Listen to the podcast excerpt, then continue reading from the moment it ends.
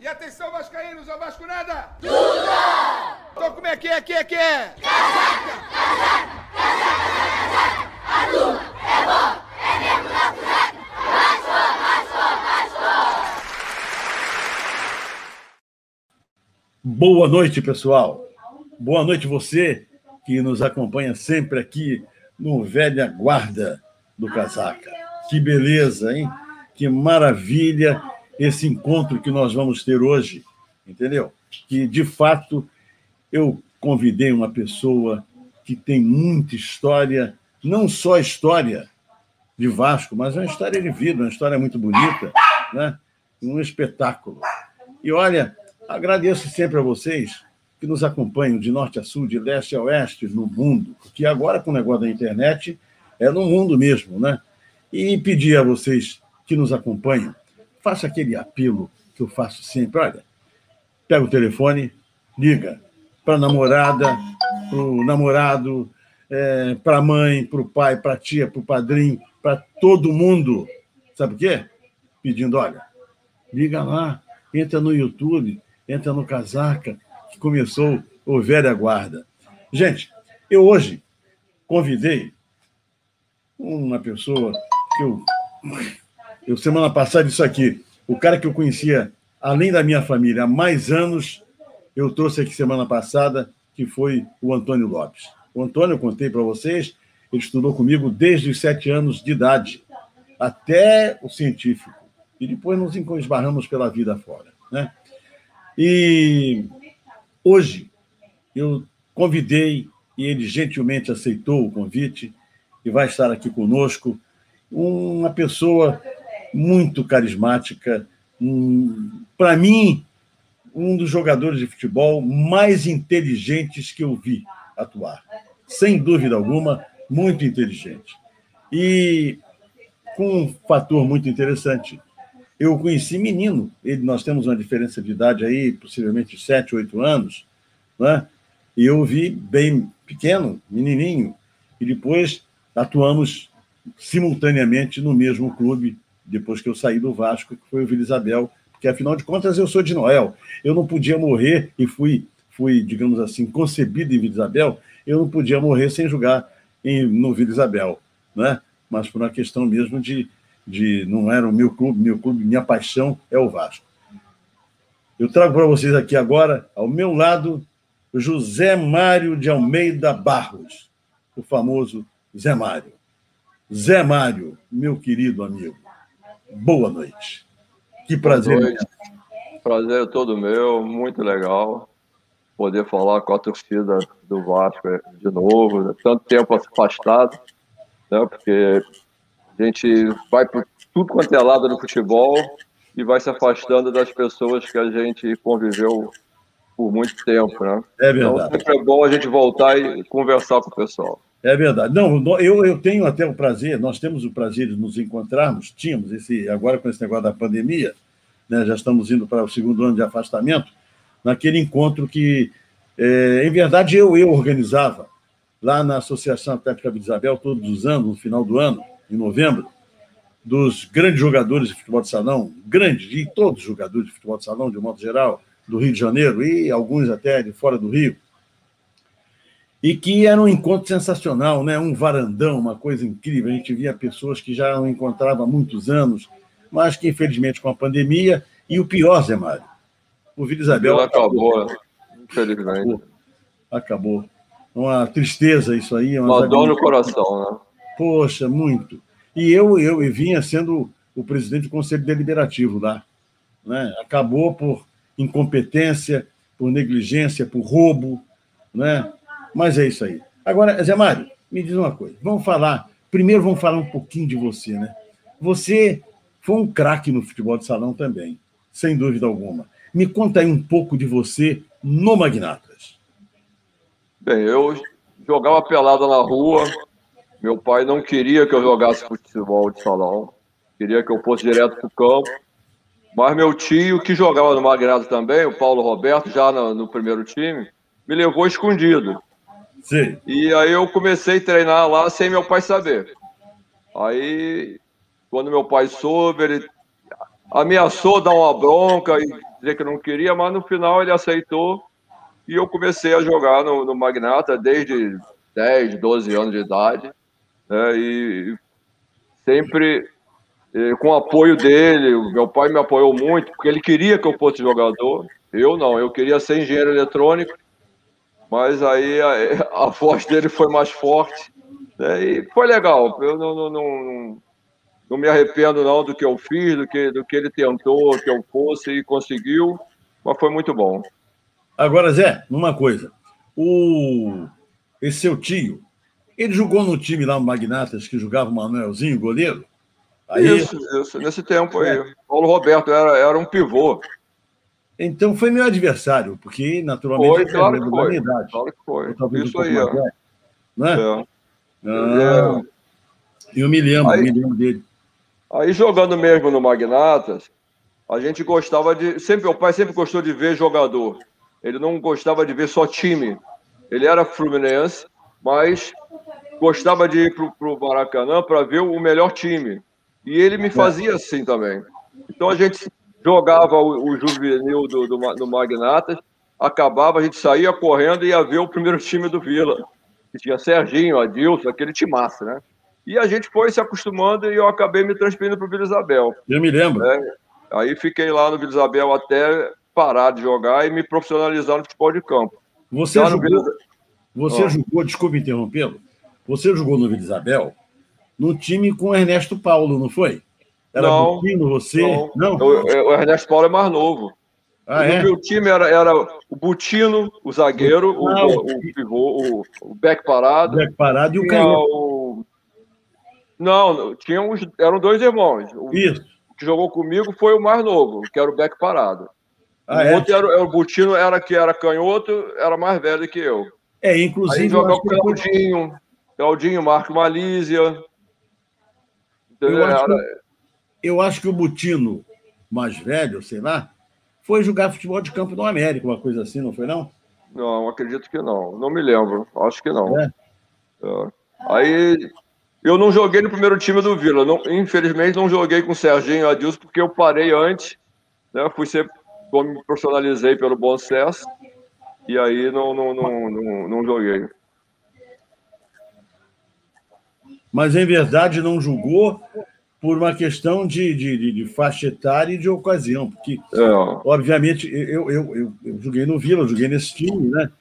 Então, é, porque você veja, você tá, você é um pouco mais novo do que o Serginho, que era o mais novo de todos. O Serginho, hoje em dia, deve estar aí batendo os seus 77. Né? Mais ou menos Essa isso. diferença é muito, não parece não, mas grande. Na, na, na, naquela faixa ali de juvenil é muito tempo, né? É, eu, eu inclusive Agora... eu fui fazer uma partida pelo Vila depois de seis meses sem jogar futebol de salão, fazer uma partida final é. pelo aspirante lá no Astoria. Aí arranjei uma confusão lá uhum. dentro da Astoria dei naquele, num jogador baixinho lá, joguei lá na mesa de, do, do, cronometrista, deu uma confusão geral, mas a gente empatou o jogo lá e depois a gente foi jogar no América, a gente ganhou. Aí depois do jogo eu fui convocado para a seleção carioca do primeiro time, que ia jogar lá em, em, em, no, no, Rio Grande do Sul. Mas aí eu pedi para sair, não pude, porque eu já tinha já ia me profissionalizar naquela semana, não podia mais jogar. Mas Agora, uma, coisa, uma partida eu fui, fui colocado. Você começou jogando futebol de salão, de campo, aliás, no bom sucesso, né? Não. Eu comecei no, no Fluminense. Eu passei um ano no Fluminense com o Pinheiro. O Pinheiro me ajudou muito. Ele me botava de ponta direita, ponta esquerda, porque eu não tinha uma posição definida no futebol de campo. Até de centroavante eu joguei. E ele estava escolhendo uma posição para mim pela qualidade que eu tinha, mas que ainda era uma adaptação ao futebol de campo. Aí, quando chegou o final do ano, eu tinha sido vice-campeão carioca pelo Fluminense, campeão pelo Vila Isabel, campeão pelo meu, pelo meu, pela minha turma no colégio e passei de ano, perdendo duas aulas por dia para treinar no Fluminense. E, e eu estava no São Bento. São Bento. São Bento era difícil. Muito. Aí meu pai, aí meu pai falou: você escolhe salão ou futebol de campo. Falei, tá legal. Entrei no Fluminense, treinei, acabou o treino, último treino do ano, falei, Pinheiro, muito obrigado, mas eu não venho mais. falei, por quê? Falei, ah, não, vou abandonar o futebol, vou estudar. Tu é maluco? Agora que tu vai subir, vai trabalhar com tele? Eu falei, não, não, não quero não, muito obrigado. Quando eu cheguei no carro, meu pai falou, e aí, decidiu? Eu falei, decidi, vou ficar no futsal. Pô, tomei logo um cascudo, que ele queria que eu decidisse, mas pelo que ele queria, né? E aí passaram seis meses, o meu mesmo amigo que me levou para o Fluminense, Marquinho Malisa, que jogava futebol de salão também, inclusive no Vila, ele foi, foi no, pro Vila também, me chamou para ir para o Bom Sucesso. Falou, ó, mês de férias, vamos passar as férias jogando, treinando o Bom Sucesso, depois tu vai, vai embora. Só que eu fui para o Bom Sucesso e o treinador queria que eu ficasse. Lá no Bom Sucesso, eu falei, ó, eu não posso vir durante a semana. Se eu parei de jogar no Fluminense para não perder duas aulas, eu não ia perder duas aulas pelo Bom Sucesso. Aí eu falei, não posso. Aí ele, não, mas o jogo é domingo, você é sábado pode? Pode. Então você treina sábado, joga domingo. E eu fiquei quase seis meses assim, jogava, treinava no sábado, jogava no domingo. E não largava o futebol de salão e nem perdia as aulas no colégio. Aí que eu engrenei pelo bom senso e me profissionalizei pelo bom senso. Eu, eu me lembro perfeitamente de ter visto. Eu, aliás, o Mário, sentamos, eu, o Mário, meu tio, não é? Pai do, do Joel, assistiu um bom sucesso e Vasco, o Joel de aspirante. O Joel no aspirante do Vasco e você no aspirante do Bom Sucesso. Não, Agora, é interessante, né, Zé Mário? Porque naquele time do Bom Sucesso, se não me falha a memória, você fazia um 10, não era? Não, eu, eu fazia o segundo homem meio do campo. Uhum. até o Flamengo, eu joguei de, de, de, de segundo homem meio do campo. Depois que eu, quando eu fui para o Fluminense, e o professor Ernesto Santos e o Paulo Emílio me convenceram a jogar de, de, de volante. Quando eles falaram que eu ia jogar de volante, eu falei, não, vou ficar no Flamengo, vou voltar para o Flamengo. Porque eu era do Flamengo ainda. Falei, não, não vou ficar aqui, vou para o Flamengo. Aí o professor Ernesto Santos me levou no apartamento dele, Paulo Emílio, e me convenceram a jogar de volante, aí nunca mais saí de volante. Porque volante não é fácil, né? Você corre, corre, corre, quando você pega na bola, você está cansado. Ele toca a bola primeiro que estiver perto, né? É, né? E aí tem um, uma perca né, técnica. Eu perdi muito sendo volante e eu, como segundo homem, eu era, eu achava que eu era melhor como eu jogava no Flamengo. É, né? Mas você, você não acha que a sua passagem pelo futebol de salão deu muita versatilidade a você? Não, o futebol de salão me deu muita coisa. Porque, de Noel, no futebol de salão, se você não souber passar, você não joga. É verdade. Se você separar, você não joga. Se você não tiver noção de cobertura, você não joga. Se você não jogar coletivamente, você não joga futebol de salão. Então, tudo isso aí é um, assim, um, é uma ferramenta, são ferramentas muito importantes para o futebol de campo. E eu utilizei isso muito no futebol de campo né? muito mesmo, porque é, é, eu tinha boa cobertura, eu saía bem com a bola, eu tinha noção de posicionamento no, no, no campo, porque no futebol de salão você tem que ter essa noção. Isso tudo eu levei para o futebol de campo e, graças a Deus, fui feliz justamente com isso aí. É, futebol de salão, eu acho que até hoje. Bem, hoje mudou muito o futebol de salão, tá muita correria e pouca é. técnica, né? Tá igual é futebol de campo. Futebol de campo também tá, tecnicamente, tá uma droga. Então, naquele tempo, você tinha essa, essa, esse conteúdo que você levava para o campo e para mim foi muito importante. Porque é não só para né, mim, Mário Sérgio, Rivelino, vários é, jogadores, é o Carlos Roberto, do que jogou no Botafogo, é todos, muita gente saiu do futsal. Porque, em verdade, o que acontece? O... Há uma coisa, você falou do futsal de hoje e do futebol de salão. Eu, eu sempre faço uns parâmetros aqui em relação à qualidade do jogador de futebol dos dias de hoje para os jogadores antigos. Por exemplo, essa correlação do futebol de salão com o futsal, é, antigamente a quadra era menor. A bola não quicava como quica hoje a bola do futebol de salão.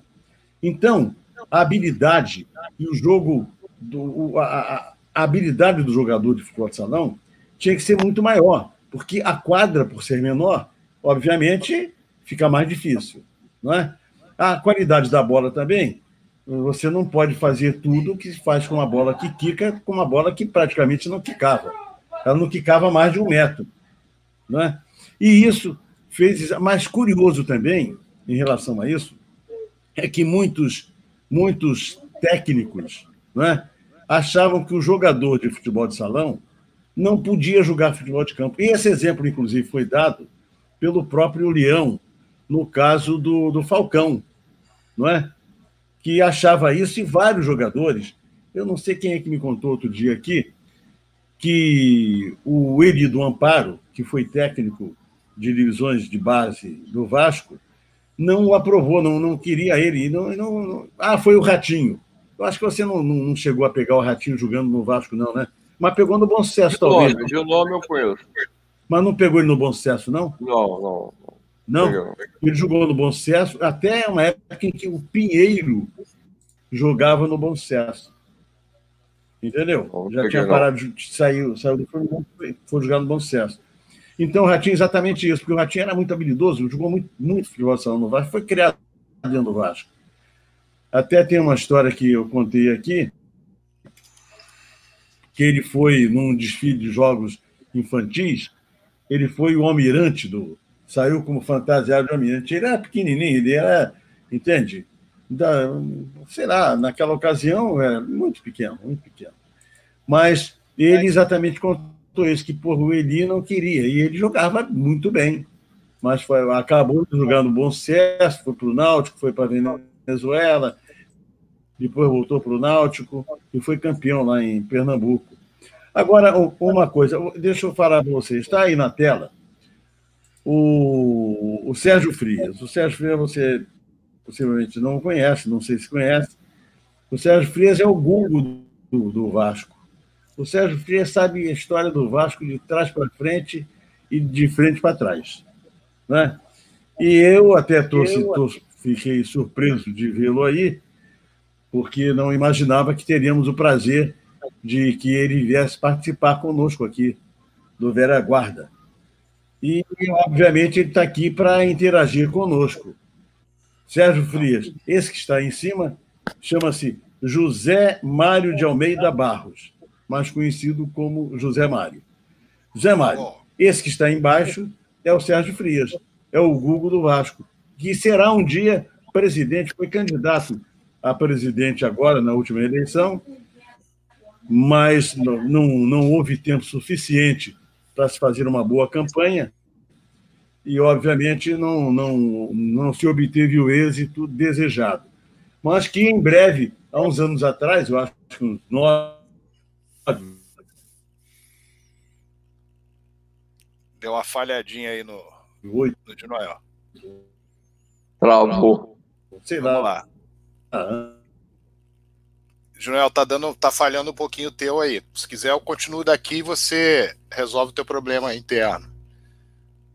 Vamos lá. É, o Zé Mário pode, o Zé Mário pode não lembrar, mas na primeira, no primeiro evento que houve em homenagem ao jogador de futebol de salão, no Vila Isabel, eu estive presente, ele esteve presente, nós viemos conversando até o metrô, se não me engano, e naquela oportunidade, num papo de 10, 15 minutos, eu que comecei a acompanhar futebol exatamente em 1976 para 77, ele chegou no Vasco em 76, nós conversamos e falamos sobre diversos lances da história do, do futebol e vários deles eu quero falar.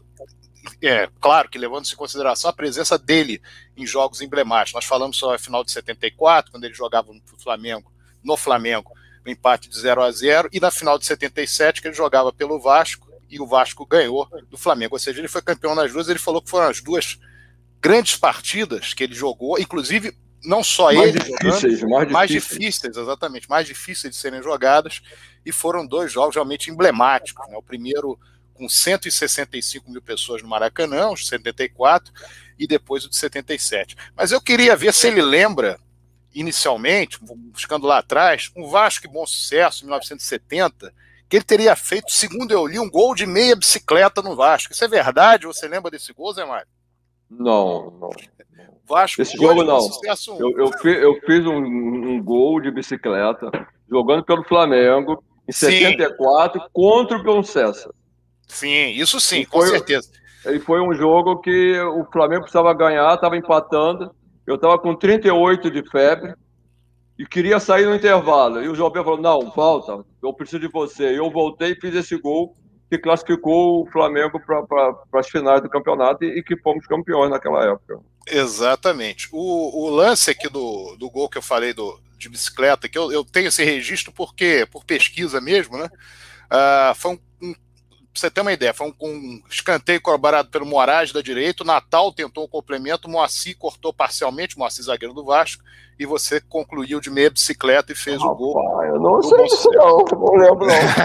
mas, mas, isso aí foi em 1970. E aí, eu fiz uma série de, de perguntas, deixei meio preparado uma série de perguntas, Zé Mário, mas eu, como eu te vi jogar muito criança, não é? Uh, e aquele time do Vasco, Mazarop, Orlando, Abel, Geraldo, Marco Antônio, Zé Mário, Zanato, Liceu e sim Roberto Ramon, é um, um, time que, evidentemente, na cabeça de uma criança, um time que fica um turno inteiro sem tomar gol, um time que é, consegue vencer clássicos da maneira que venceu, o Maracanã lotado, praticamente todos os clássicos, né? O público menor que, que teve no, no, no Maracanã foi o Vasco, um dos Vasco Botafogo com 80 mil pessoas, normalmente 90 para cima a final com 152 mil.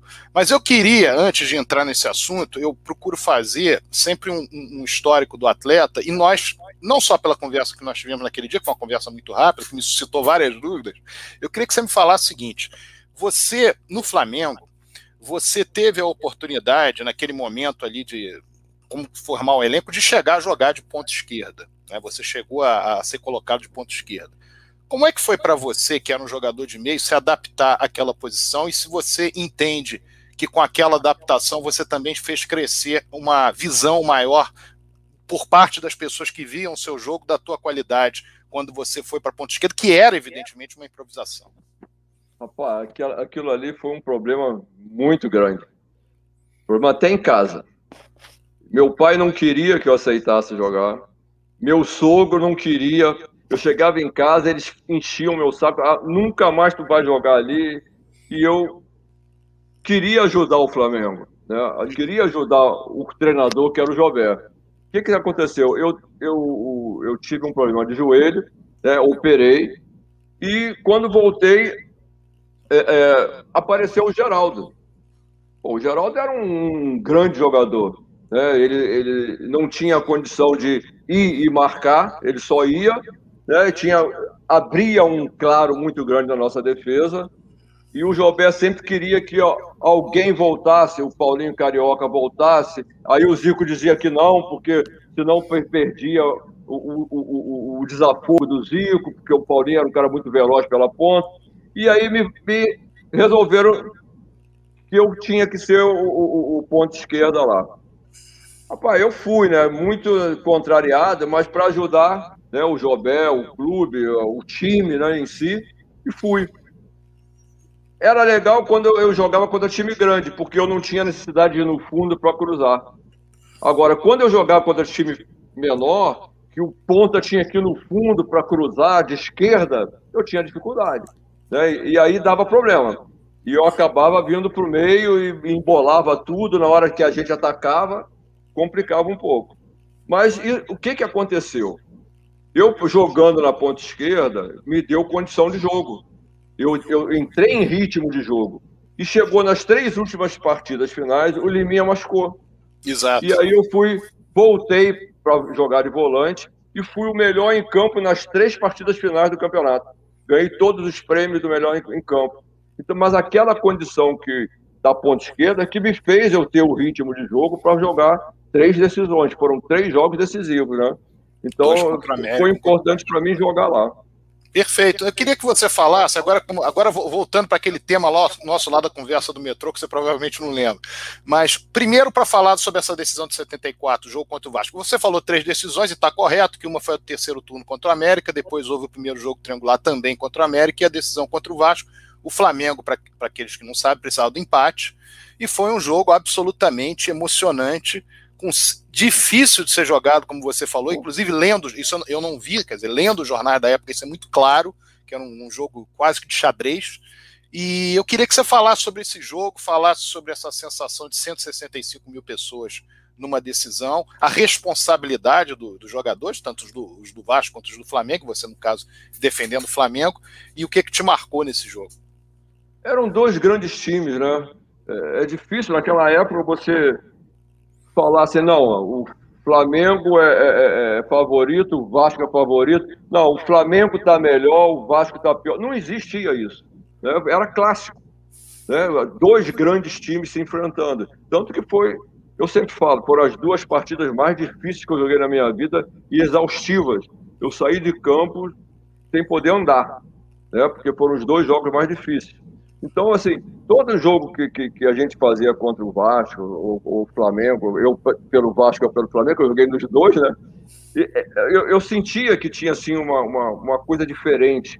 Era uma, uma, uma, um desafio diferente, uma, uma, uma dificuldade diferente. Então, assim, eu não gosto de falar assim, ah, pelo Vasco ou pelo Flamengo. Eram partidas difíceis, eram partidas que marcavam, porque eram grandes jogos, né? muito jogador bom. Sempre era, era, era jogo que o time que perdesse não é que ficasse satisfeito, mas pelo menos tinha um alento, né? Não, o outro time é bom pra caramba. Então, eu perdi e ganhei com o Vasco, perdi e ganhei com, com, com, com o Flamengo nesses jogos contra o Vasco. Mas eh, em nenhum momento eu me senti frustrado, porque a gente jogava contra grandes times, né? Então, Perfeito. paciência, vai fazer o quê? Agora, você é campeão pelo Flamengo em 74 e vai para o Fluminense em 75. E uma trajetória, foi campeão pelo Fluminense, evidentemente, naquele ano, a máquina tricolor, quer dizer, você, você vivenciou a máquina tricolor no, do início dela e talvez próximo à sua plenitude, porque o Fluminense ganhou o campeonato estadual, ganhou o campeonato carioca da época, e depois quase chegou no Campeonato Brasileiro, ficou nas semifinais. Mas eu tenho um jogo emblemático, aliás, três jogos emblemáticos que eu queria que você comentasse. O primeiro jogo é, para mim, o mais emblemático deles, com a tua presença. Você e o Marco Antônio arrebentaram num Fla-Flu disputado em 2 de novembro, Campeonato Brasileiro. O Fluminense ganhou 3 a 0 Inclusive, o primeiro gol do Fluminense é um passe primoroso seu para o Gil. Pro Gil. E o Gil entrou pelo facão e, e fez o gol. E depois os dois do Marco Antônio. De perna canhota, hein? De perna canhota, exatamente, de perna canhota. E dois jogos contra o Vasco. O primeiro, o jogo que o Vasco tirou a invencibilidade do Fluminense, da máquina tricolor, que foi logo no, no, no primeiro turno, o Vasco venceu o Fluminense por 2 a 1 um. E depois uma outra partida que eu, eu sinceramente não vi na escalação, pode até ser, não, não tenho certeza se você atuou ou não atuou, mas um dos gols mais incríveis que eu vi na história do Maracanã foi um gol do Rivelino contra o Vasco. Fez uma jogada absolutamente sensacional em cima do Alcide, em cima do René, o Elá. Foi um negócio espantoso. Para mim, um dos quatro, cinco maiores gols que eu vi da história do Maracanã. Eu queria que você falasse sobre esses três jogos e falasse sobre como foi jogar na máquina tricolor. Bem, eu, eu estava no, no, no, no Flamengo e problema de renovação de contrato e o Horta estava entrando no Flamengo. E aí eu fui Fluminense. convidado, eu fui convidado, ou no Fluminense, eu fui convidado para ir para o Fluminense, pro, pro Fluminense, porque na, na, renovação do meu contrato com o Flamengo, eu tinha estipulado o preço do meu passe, porque o Flamengo me aumentou mil reais, vamos supor assim, é mil dinheiro da época no meu salário, quando eles já tinham me, me prometido há seis meses antes de acabar meu contrato, que o meu contrato seria aumentado de 4, 5 mil reais. Quando chegou na hora, eu queria aumentar de mil reais, e para que eu aceitasse isso aí, eu pedi que estipulasse o meu passe em 200 mil dinheiro da época. E eles aceitaram. Né? O seu Jorge Alau foi contra, quando ele soube, ele quis pelar tudo, mas eu já tinha o documento assinado, e eu falei, não abro mão. Então, quando acabou o, o, esse, esse campeonato, o Fluminense me chamou e já queria que eu começasse janeiro treinando no Fluminense. Eu falei, ó, eu sou do Flamengo, porque o Fluminense só pagaria em, em fevereiro quando o Horta assumisse. Mas ele queria que eu já treinasse desde janeiro lá. Eu falei, bem, se o Flamengo me permitir, eu vou. Então eles acertaram e me permitiu que eu já começasse a pré-temporada no Fluminense. Só que duas ou três vezes o Zico passou na minha casa e falava que o Jorge Alau queria conversar comigo eu ia no centro da cidade com o Jorge Alau e ele queria que eu voltasse ao Flamengo. Eu falei, bem, a, a, a proposta que, você, que vocês me fizeram não dá. O Fluminense é muito mais do que eu vou, que eu, que eu, eu vou ganhar muito mais, não vou. Até que, na terceira vez, ele acertou, não, vou te pagar a mesma coisa que você ganha no Fluminense. Tá bom. Então amanhã você já treina no Flamengo. Não. Você, o Horta pediu para vocês é para vocês para treinar lá. Agora vocês têm que pedir para eu voltar para o Fluminense. Quando eles ligaram para o Horta, o Horta falou assim: eu vou pensar. Quando nesse vou pensar, o Horta entrou no, pegou um dinheiro emprestado no banco e depositou o dinheiro na, na, na, federação. E aí eu fui para o Fluminense. Então, foi uma chegada no Fluminense assim, muito boa, para que chegou o Rivelino, o Mário Sérgio, depois veio o Paulo César Caju. A gente formou um time de 18 a 20 jogadores de excelente nível técnico. Qualquer um que entrasse resolvia. E eu passei um ano como titular. E quando acabou o ano, o Didi veio para mim e falou: Zé Mário, você, eu vou te deslocar para lateral direito. Definitivo. Eu falei assim: olha, Didi, se você me pedir para jogar de goleiro, de volante, centroavante, lateral direito, esquerdo, eu vou durante o jogo. Agora, me fixar de lateral direito, eu de perna curta, com esses pontas correndo dessa maneira, eu não tenho condição. Aí ele, não, mas se você quiser é de lateral direito. Se não quiser, você não está nos meus planos. Eu falei, muito obrigado, mas eu não quero. E aí o presidente Horta veio para mim e tentou me devolver, aumentou meu salário, queria aumentar meu salário. Eu falei, presidente, você vai aumentar meu salário. Chega no treino, ele fala assim, vai de lateral direito, eu não vou vai trazer um problema para ele, para mim e para o clube. Ele, então, posso te botar no troca-troca com o Vasco? Eu falei, pode. E foi quando eu fui para o Vasco. Eu acho que na época, pelo menos foi a melhor coisa que eu fiz, porque eu cheguei no Vasco. Foi um ambiente muito bom que eu fiz durante quatro anos. Né? Me sentia em casa. Eu também não é, não, eu nunca fui um jogador só de acabar o treino e ir para casa.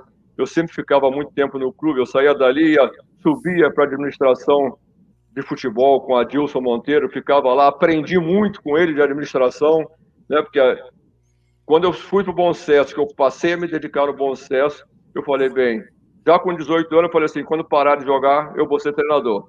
E comecei a estudar desde 18 anos, tudo para ser treinador quando eu parasse. Então, no Vasco, eu passei quatro anos conversando muito com a Dilson, de reuniões que eu assistia, as preleções, tudo, tudo, tudo. Eu estava já pensando em ser treinador.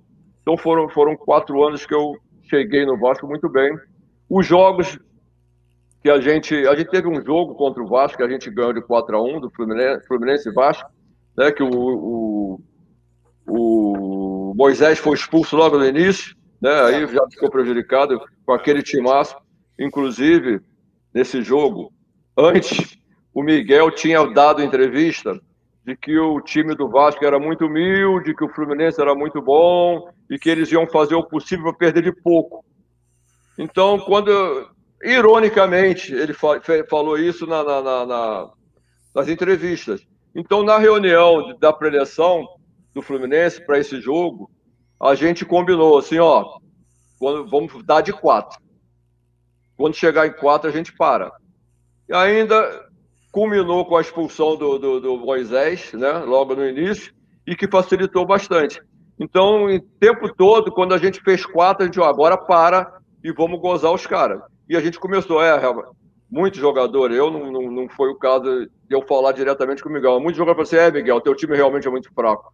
Quatro a gente não vai fazer mais não para desmoralizar vocês. Porque ele foi irônico nas entrevistas, né? E mexeu com o brilho dos jogadores do Fluminense, que realmente era um bom time, né? E, e a gente passou o campeonato todo carioca, sobrando também.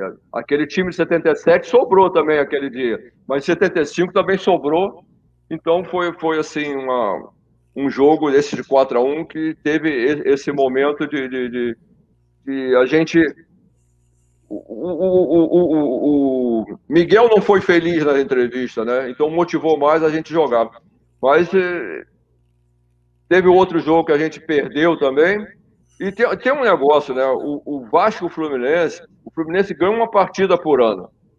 As, se tiver cinco partidas, o Fluminense ganha um, o Vasco ganha, ganha, ganha as outras. Eu não me lembro se foi esse jogo que você falou, que o Fluminense ganhou, que o, que o Vasco ganhou. Eu estava no Fluminense. Não, é, não, esse foi o Vasco. eu estava no Vasco, aí a gente ia jogar contra o Fluminense, o Fluminense todo arrebentado. Falei, ó, tem um jogo que eles ganham. E o Fluminense jogou com todo o time de, de, de menino. 3x0, Gildásio. Ganhou da gente. Ganhou é. da gente. E a gente também entrou soberbo. Não, a gente vai ganhar, nosso time é melhor. Olha, eles não ganharam da gente ainda. Uma vez eles ganham da gente por ano e acabou sendo esse jogo que ele ganhou do ano. Esse jogo assim eu me lembro. Agora eu não me lembro se eu, é. dos outros jogos que você falou, eu não me lembro muito. Esse, esse, uma coisa interessante que você falou, porque o Fluminense ele ganhou a Taça Guanabara de 75, né? A final contra o América, o jogo extra, uhum. e venceu por 1 a 0 o gol do Rivelino na prorrogação. A, a sensação que ficou quando você observa as matérias da época, você lê, vê vídeos, etc., é que o Fluminense relaxou no, no, no, segundo e terceiro turno. O campeonato tinha três turnos, né? O Fluminense relaxou no segundo, segundo turno, quem ganhou foi o Botafogo. Terceiro turno, o Vasco ganhou uma partida extra contra o Flamengo, gol do Moisés, por cobertura. Uhum. E ali, nesse foi período. Cruzar, foi Exato, cruzar, a bola entrou. Mas segundo ele, ele chutou pro gol. É, claro, né? Mas o que, que aconteceu ali? O Vasco, de fato, ele jogou com o Flamengo na quinta-feira, 7 de agosto, ele foi quebrado para o jogo contra o Fluminense, esse 4 é. vários jogadores foram expulsos, não puderam atuar e tal. E foi um jogo em que o Fluminense teve a, a possibilidade, além da, da qualidade que tinha no time, teve a possibilidade em situações de jogo que foram desfavoráveis ao Vasco. Você falou da expulsão do próprio Paulo César, que foi que, que aliás foi merecida, é, um, pênalti também que o Edu reclama. O Edu, Edu, fez parte de uma. O Edu jogava no Vasco, o Edu fez parte de uma, de uma uma, uma, conexão casaca conosco e falou sobre esse lance do pênalti, estava 2 a 1 um e tal, mas o time do Fluminense era muito forte. Agora, a sensação que ficou ali, para quem viu a, a, máquina tricolor jogando, uh, é que o Fluminense ele teria, e aí eu vou fazer essa pergunta para você, para a gente tocar de, depois disso só em Vasco. O Fluminense teria sido soberbo contra o Internacional, na sua opinião? Pô, eu sou suspeito em falar porque eu briguei até na preleção por causa disso. É, primeiro, inventaram o negócio da gente descer no Maracanã de helicóptero. É, eu falei, eu não vou, eu não vou, estou fora. É, não, não só porque eu tenho medo de helicóptero, mas porque eu achava que era uma palhaçada. Eu falei, eu estou fora, eu não vou. Pode até me tirar do jogo se quiser, mas eu não vou. E depois, quando a gente chegou na preleção, estava muito confiante. Realmente, nosso time era superior ao do, do Internacional. Mas o, o Internacional tinha uma qualidade muito boa, que era a defesa eles se armavam muito bem e tinham um contra-ataque muito forte, né? com Lula veloz pela, pela ponta esquerda, que tinha sido Fluminense, a gente sabia disso, mas a gente entrou em campo assim, achando que ia ganhar e com facilidade. E eu na preleção ainda falei, olha, a gente está subestimando o Internacional, eles têm bons jogadores, jogadores fortes na defesa, o Rivelino não vai jogar, os caras vão encostar no Rivelino, e foi o que aconteceu. Né? A gente tomou um gol. É, o Lula chutou quase a bola da linha de fundo, a bola entrou em diagonal, né? E uma bobeira do Félix, que é normal, isso é, faz parte do jogo, né? O goleiro, infelizmente, é o único que não pode errar, porque a rede que é, que, que é a cobertura dele, né? Não tem ninguém para ficar atrás. Mas a gente tomou logo um gol e aí o Internacional foi tomando conta. Ficou lá atrás, e acabou fazendo um outro gol de, de, de, no segundo tempo. É. Carpegiani, eu já tinha saído do jogo, per, perdemos 2 a 0 Mas bem. o time do, do, do, do, do, do Fluminense era superior. Só que é. o, o Internacional está jogando há mais tempo, um time muito fechadinho, muito, muito bem arrumado. Né? Se eu não me engano, era o Enio Andrade, não era o Enio Andrade? Minelli, ali era, acho que ainda não, é Minelli, Minelli. Minelli. Era o Minelli, o treinador. Então, um time bem, bem arrumadinho e a gente perdeu, infelizmente, né? Foi, foi assim, ninguém estava esperando aquela derrota. Mas a gente, que a gente que está dentro do campo sabe que três resultados são possíveis, a gente tem que estar preparado. Né? Perder, ganhar ou empatar. Eu Exatamente. sempre entro na minha cabeça com isso aí, pô. Nada me surpreende se desse resultado. Bom, agora temos já o de Noel novamente na tela, o de Noel está aí conosco novamente. Uh, e agora, o de Noel, agora o assunto é Vasco. Já falamos aqui do bom sucesso, já falamos do futsal, já falamos do Flamengo, já falamos do Fluminense. E agora eu quero saber de Vasco. O que, que você tem para perguntar aí para o nosso Zé Mário sobre Vasco? Vamos lá. Ó, som, som, som. Som, tá fechado aí. Eu, eu gostaria de saber, Zé Mário. Está me ouvindo agora? Cheguei aí? Cheguei. Ô, Zé Mário, o negócio é o seguinte. É, você sabe, o futebol, ele, ele gera... Futebol é emoção, né, cara? É paixão, é emoção. Qual foi o momento que você mais emocionante para você com a camisa do Vasco? Eu costumo falar assim que todo jogo para mim é emocionante. Eu me preparo para o jogo, né? Eu sempre tive o cuidado de chegar no Maracanã ou no estádio que a gente vai jogar. Como os clubes chegavam uma hora antes, eu sentava naquelas poltronas do Maracanã e relaxava pensando no adversário, pensando nos jogadores que eu ia enfrentar. Né? O Zico, o Zico sai pela direita, sai pela esquerda. O Riverino dá aquele elástico. Em mim nunca deu. E ele me deu um tapa na cara no Flamengo e, e, e Corinthians. Meu primeiro jogo contra o Corinthians, contra o, Rivelino, porque eu falei, não vai dar elástico em mim. Que ele tentou dar uns três, eu tomei a bola dele. E eu falei, isso aí pode mudar o, o, o drible, porque esse aí você não vai me dar. Porque eu, eu, entrava, eu falei para ele.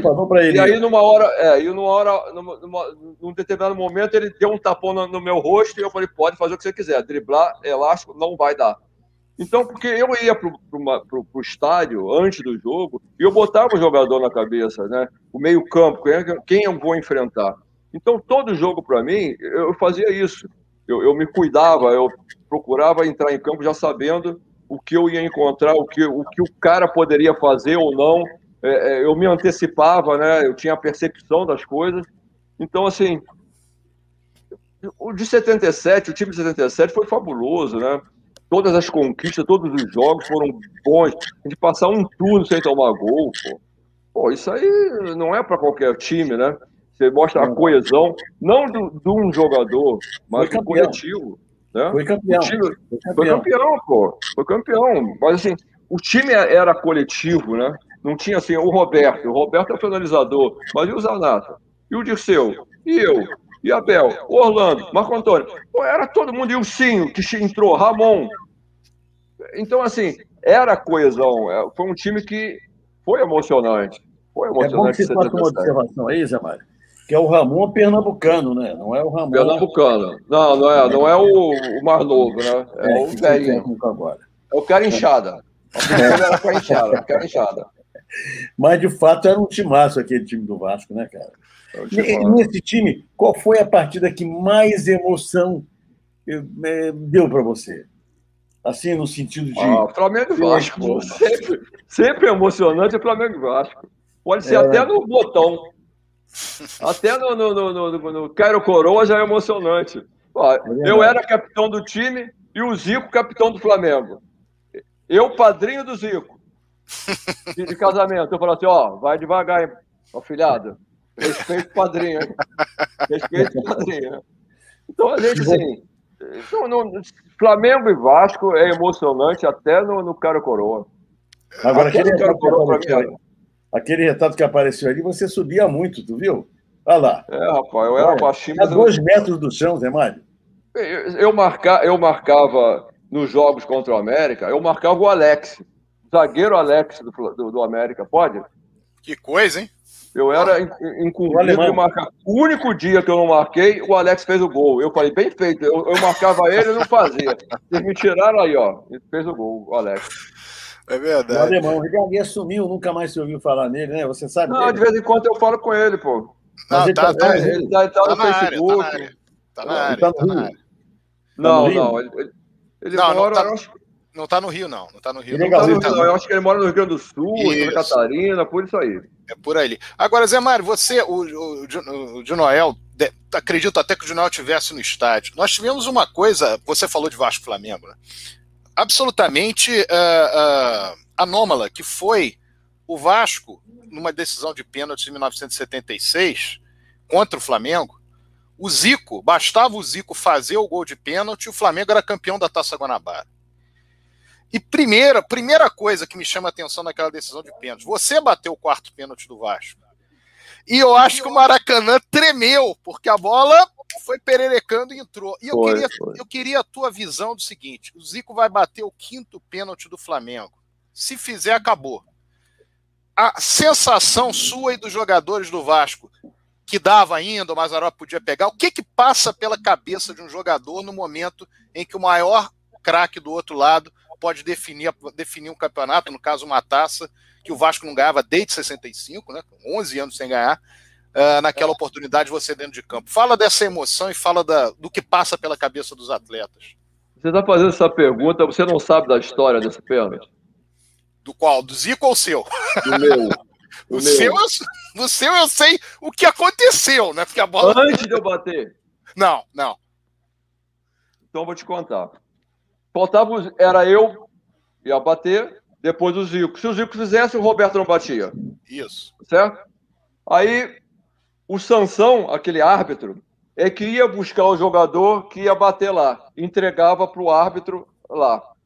Na hora que ele falou, vamos, Zé Mário, que tinha relação, né? Antigamente fazia relação, não sei se hoje faz. Falou, vamos, Zé Mário, você. Eu falei, vou fazer o que lá, rapaz? É o Zico que vai bater o pênalti. Nem precisa bater. E eu, eu fui no caminho falando para ele. E ele, ele olhando para minha cara. Aí, num, de, num determinado momento, falou assim, Zé Mário, faz o teu, rapaz. Quem sabe é Deus. Tu já quer antecipar as coisas? Faz o que você tem que fazer e deixa Deus resolver o negócio. Que coisa, hein? E eu fui para lá, bati o pênalti displicentemente. Uhum. Bati displicentemente. A bola, eu acho que pegou na, na trave, na mão do. Pegou no Cantarelli. Do, do Cantarelli, Cantarelli, entrou pelo, pelo braço, entrou. Eu estava desestimulado. E aí eu tinha conversado com, com, com. Porque eu no Flamengo, eu via muito Zico bater pênalti, eu sentava depois do treino e ficava ali com ele. Nós éramos amigos, eu, íamos embora juntos e eu ficava esperando ele. Então eu via a maneira dele bater. E eu falei para o Mazarop, você não pode sair nem um segundo antes do Zico bater.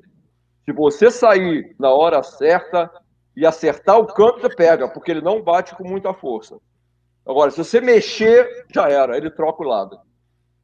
E batiu o pênalti, bateu no Cantarela, entrou a bola, e eu fiquei, para mim não, não tinha mais solução. E o Zico vai e perde. O Sansão saiu lá, do, lá de onde ele estava e foi lá, tá vendo? Não te falei? Faz o seu. e o Zico perdeu, né? E logo depois o Roberto fez, Aí o Geraldo perdeu, acho eu, né? Exatamente. E o, e o Luiz, Luiz, Augusto, Augusto de tornozelo, né? Tornozelo. Entrou e fez o gol e foi campeão, né? Então, essa, essa é a história do gol. Antes de eu bater, eu, por mim, se o cara então não bate, eu ia embora para casa. Já, pra mim já tinha perdido, né? Exatamente. né? E o Maracanã lotado, né, cara? Lotado, é. lotado. Não, e tem outra coisa. Eu não sei se vocês sabem disso, mas o Maracanã, à noite, é o pior estádio para bater pênalti. Você não via, você só via a trave. Você não vê a rede, não vê nada. Porque é tão escuro lá atrás, você não via nem a rede branca, você via. Você só via o pau da trave. Você não tem noção. Porque você. O que, que, a, que, que a gente que bate pênalti, eu batia pênalti desde o bom sucesso. No Flamengo eu não bati mais, porque tinha tanta gente que batia, eu não tinha oportunidade. No Bom Senso eu batia pênalti e falta, no Flamengo nunca bati. Então, a gente vê a rede. A, a ideia é você pegar na costura da rede. Né? Bateu na costura da rede, meia força, dificilmente o goleiro pega. Quando eu cheguei ali para bater, que eu olhei, cadê a costura? Cadê a rede? Eu não vi a rede. E ainda com mais aquele pensamento de que já estava perdido, que o Zico não ia, não ia errar. Pô, tu imagina para bater aquilo ali. Foi um, na minha cabeça, imagina a minha cabeça naquele momento, né? Mas graças a Deus, deu tudo, tudo, tudo errado. Deu mim, tudo errado. Eu pensei, e deu certo para o Vasco. Isso daí foi em 77, né? 76, 76. 78 eu não bati. É, teve um outro pênalti que eu não bati, né? Sim, 77, ano. 77, 77 aí, né? quando o Tita ah. perdeu. É, o Tita perdeu, eu não bati.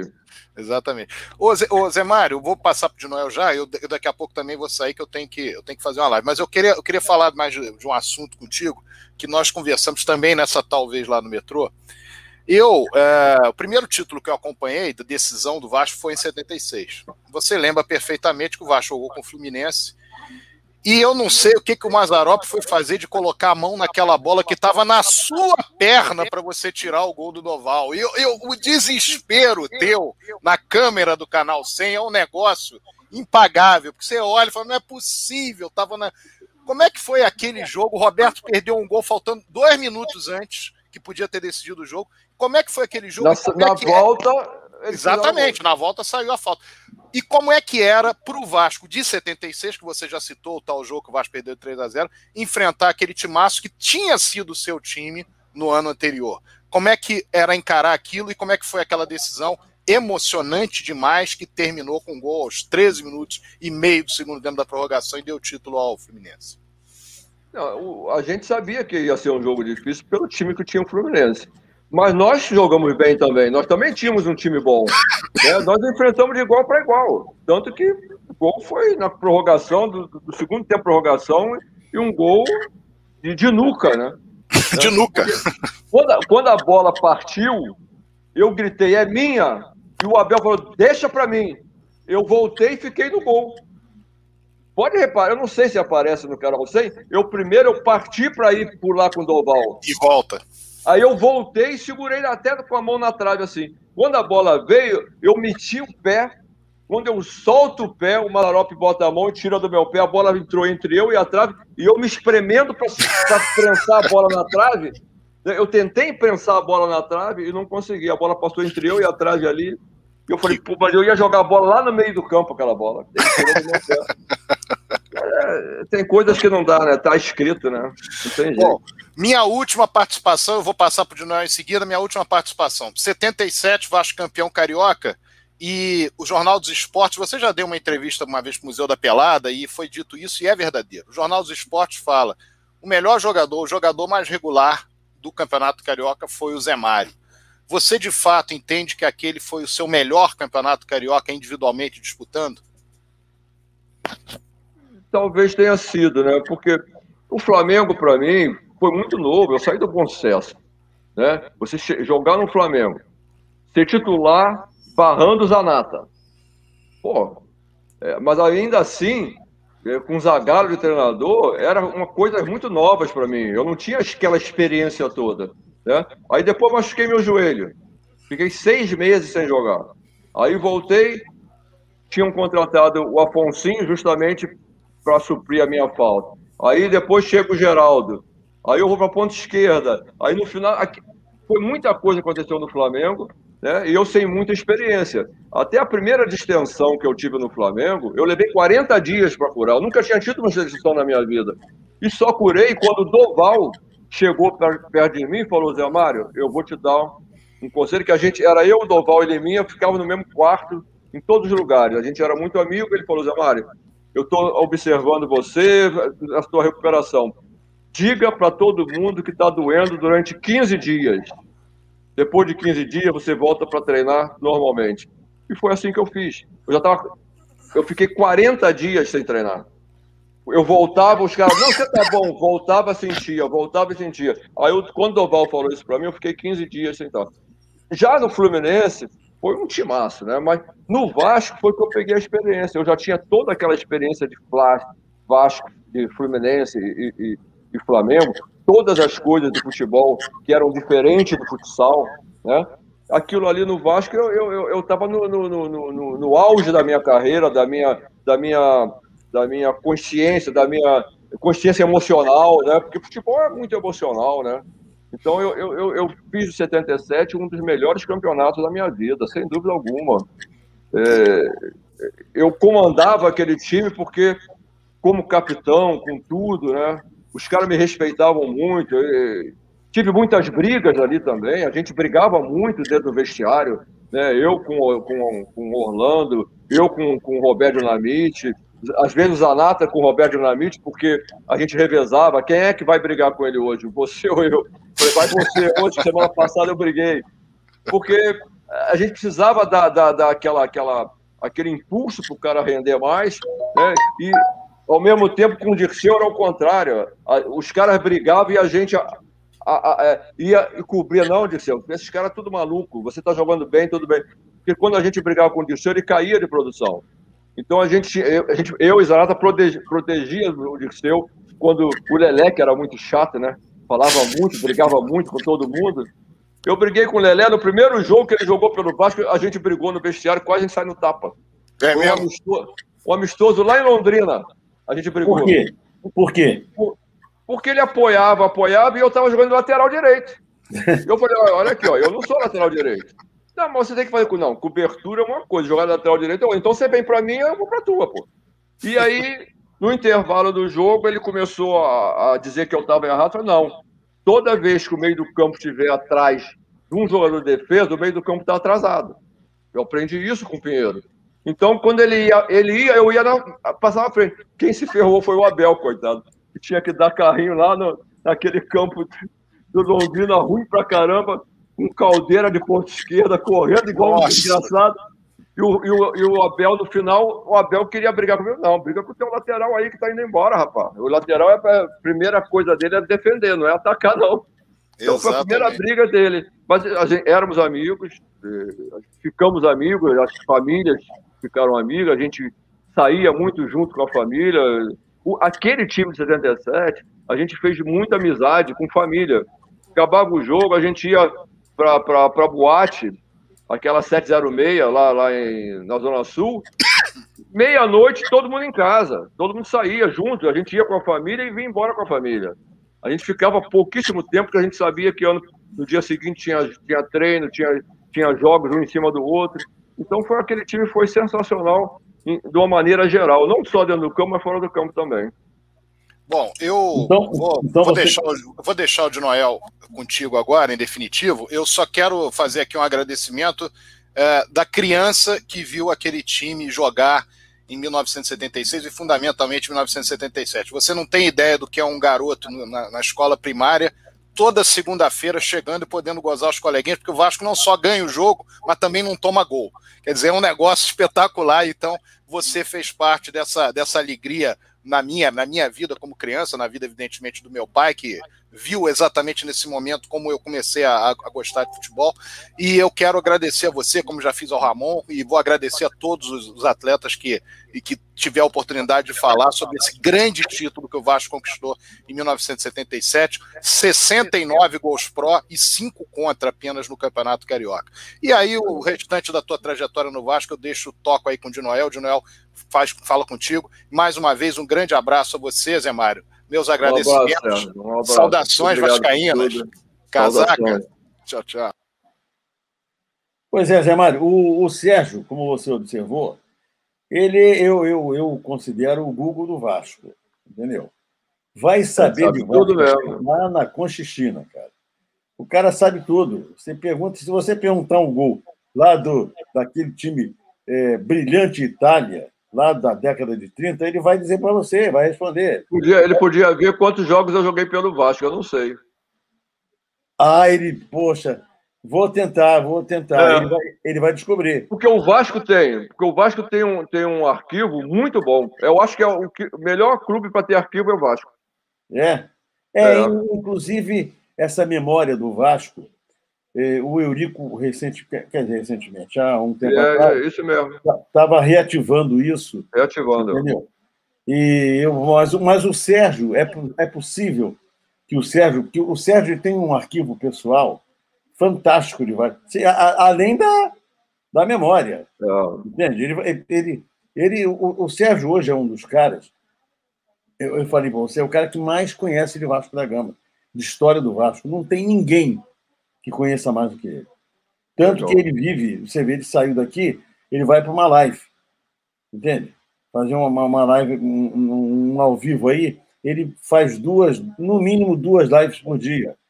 As pessoas chamam exatamente porque ele é um cara prolixo, é um, tem um embasamento cultural muito bom, independentemente tem um embasamento de Vasco como poucos têm. Então, ele pô, é um prato cheio. Você viu que ele chegou aqui, pá, pá, pá, destrinchou, começou uma opção de coisa. Infelizmente, eu tive aquele um pequeno apagão aqui no computador e perdi um pedacinho. E ele chegou a conversar. Agora eu vou ter, você vai me ajudar.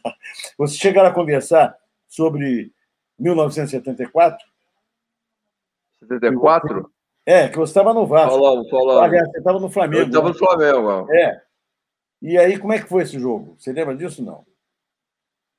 Para 74, eu me lembro, foi um jogo muito difícil, né? Porque todo jogo Vasco Flamengo é difícil. Mas é, o time do Flamengo era muito novo, né? Tava subindo o Júnior, o próprio Zico, né, que ele já tinha jogado algumas partidas, mas tinha subido, é, é, estourado a idade naquela época. Né, tinha o Aloysio, o Jaime, foi um time muito novo e que a gente ganhou o campeonato bem apertado, em partidas difíceis, e aí principalmente né, Vasco Flamengo, que, que, a gente suava bastante. Né? E o Maracanã transbordando, né? O Maracanã tinha 152, olha que coisa. 152. É, oficialmente, né? Fora, o, fora os caras que entraram por fora, né? É claro. Ah, pelo menos mais umas 20 mil tinha. Olha aqui, ô, ô, Zé Mário, você que morou ali perto do Maracanã, mas você quando morou ali, já, já, eu fui criado ali, né? Eu, a gente quando não tinha, eu, eu, meu ponto, meu ponto era a Praça Niterói. Então, quando a gente não tinha, realmente quando não tinha nada para fazer, tinha o Maracanã, entendeu? Nós íamos ali para o portão 18, a gente chamava aquilo de boca de espera, pedindo almoço, oh, tem uma sobrando aí, cadeira cativa, só, sempre é, tinha. Né? Quando não tinha, finalmente não tinha, nós pulávamos. Entendeu? O último recurso era pular. Então, é exatamente isso que está dizendo. Fora as jogadas que têm ingressos dados, que sempre existiu isso, né? e tudo mais. Mas então, é, é, é, é, tem também o seguinte: você, você, nós conversamos isso no início, e você falou até o negócio do Didi, que o Didi queria que você fosse lateral direito. Realmente, você, você, você como, sempre, como eu falei, você foi, para mim, o jogador mais inteligente que eu vi jogar. E a prova disso é a sua pouca estatura né? e a eficiência que você sempre teve no futebol. Porque eu, você sabia, dominava aquilo numa posição, como eu disse, que é uma posição que, de certa forma, se não tiver a inteligência que você sempre teve, ali é um lugar meio de choque, não é verdade? Porque você é, é, é evita que o cara vá para dentro do seu back. Essa é a grande realidade, naquela posição ali. Mas aí eu pergunto para você: você, o, o, não sei se vocês chegaram a conversar, o negócio da troca, você, Abel, é, o Marco Antônio, né? É. Indo para o Vasco. Não, não, não falamos, não. E, e o Miguel. Assim, um passando. Isso foi em 76, não foi? 76. É, eu, eu, foi justamente porque eu, o Didi queria me botar na, na, na lateral direita e eu não quis. E o Horta falou: então posso botar você na, no troca-troca? Porque o Horta não queria que eu saísse do Fluminense. Eu falei: pode, por favor, bota, porque eu não quero ter confusão com o clube, com o treinador. Eu não, não, não sou de fazer confusão. E aí eu fui, fui pro Vasco nessa época, né? Do, do, do, eu, o Abel e Marco Antônio. E pro Fluminense foi o Luiz Carlos e o Miguel. Foi Luiz Carlos e Miguel, se não me engano. Miguel, com certeza. Eu acho que o Luiz Carlos foi também.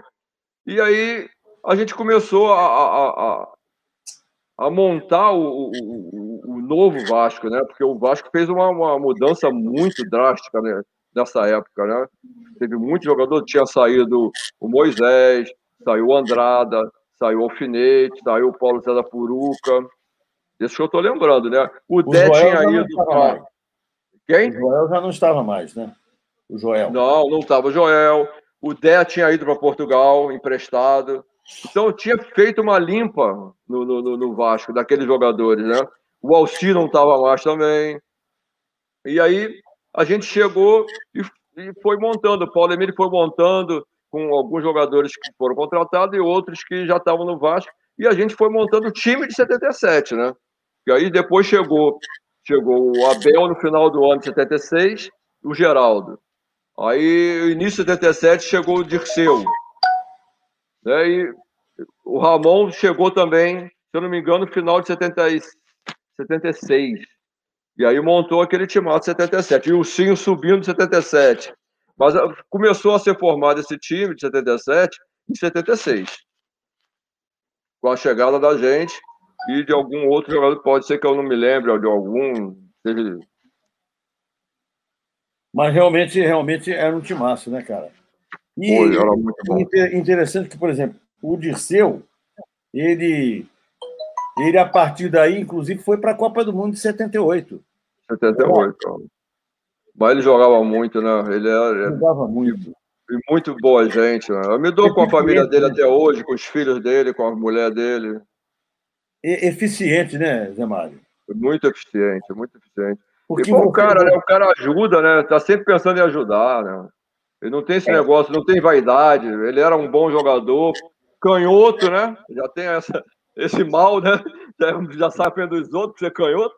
Né? E pô, ajudava todo mundo, ajudou muita gente, muita gente.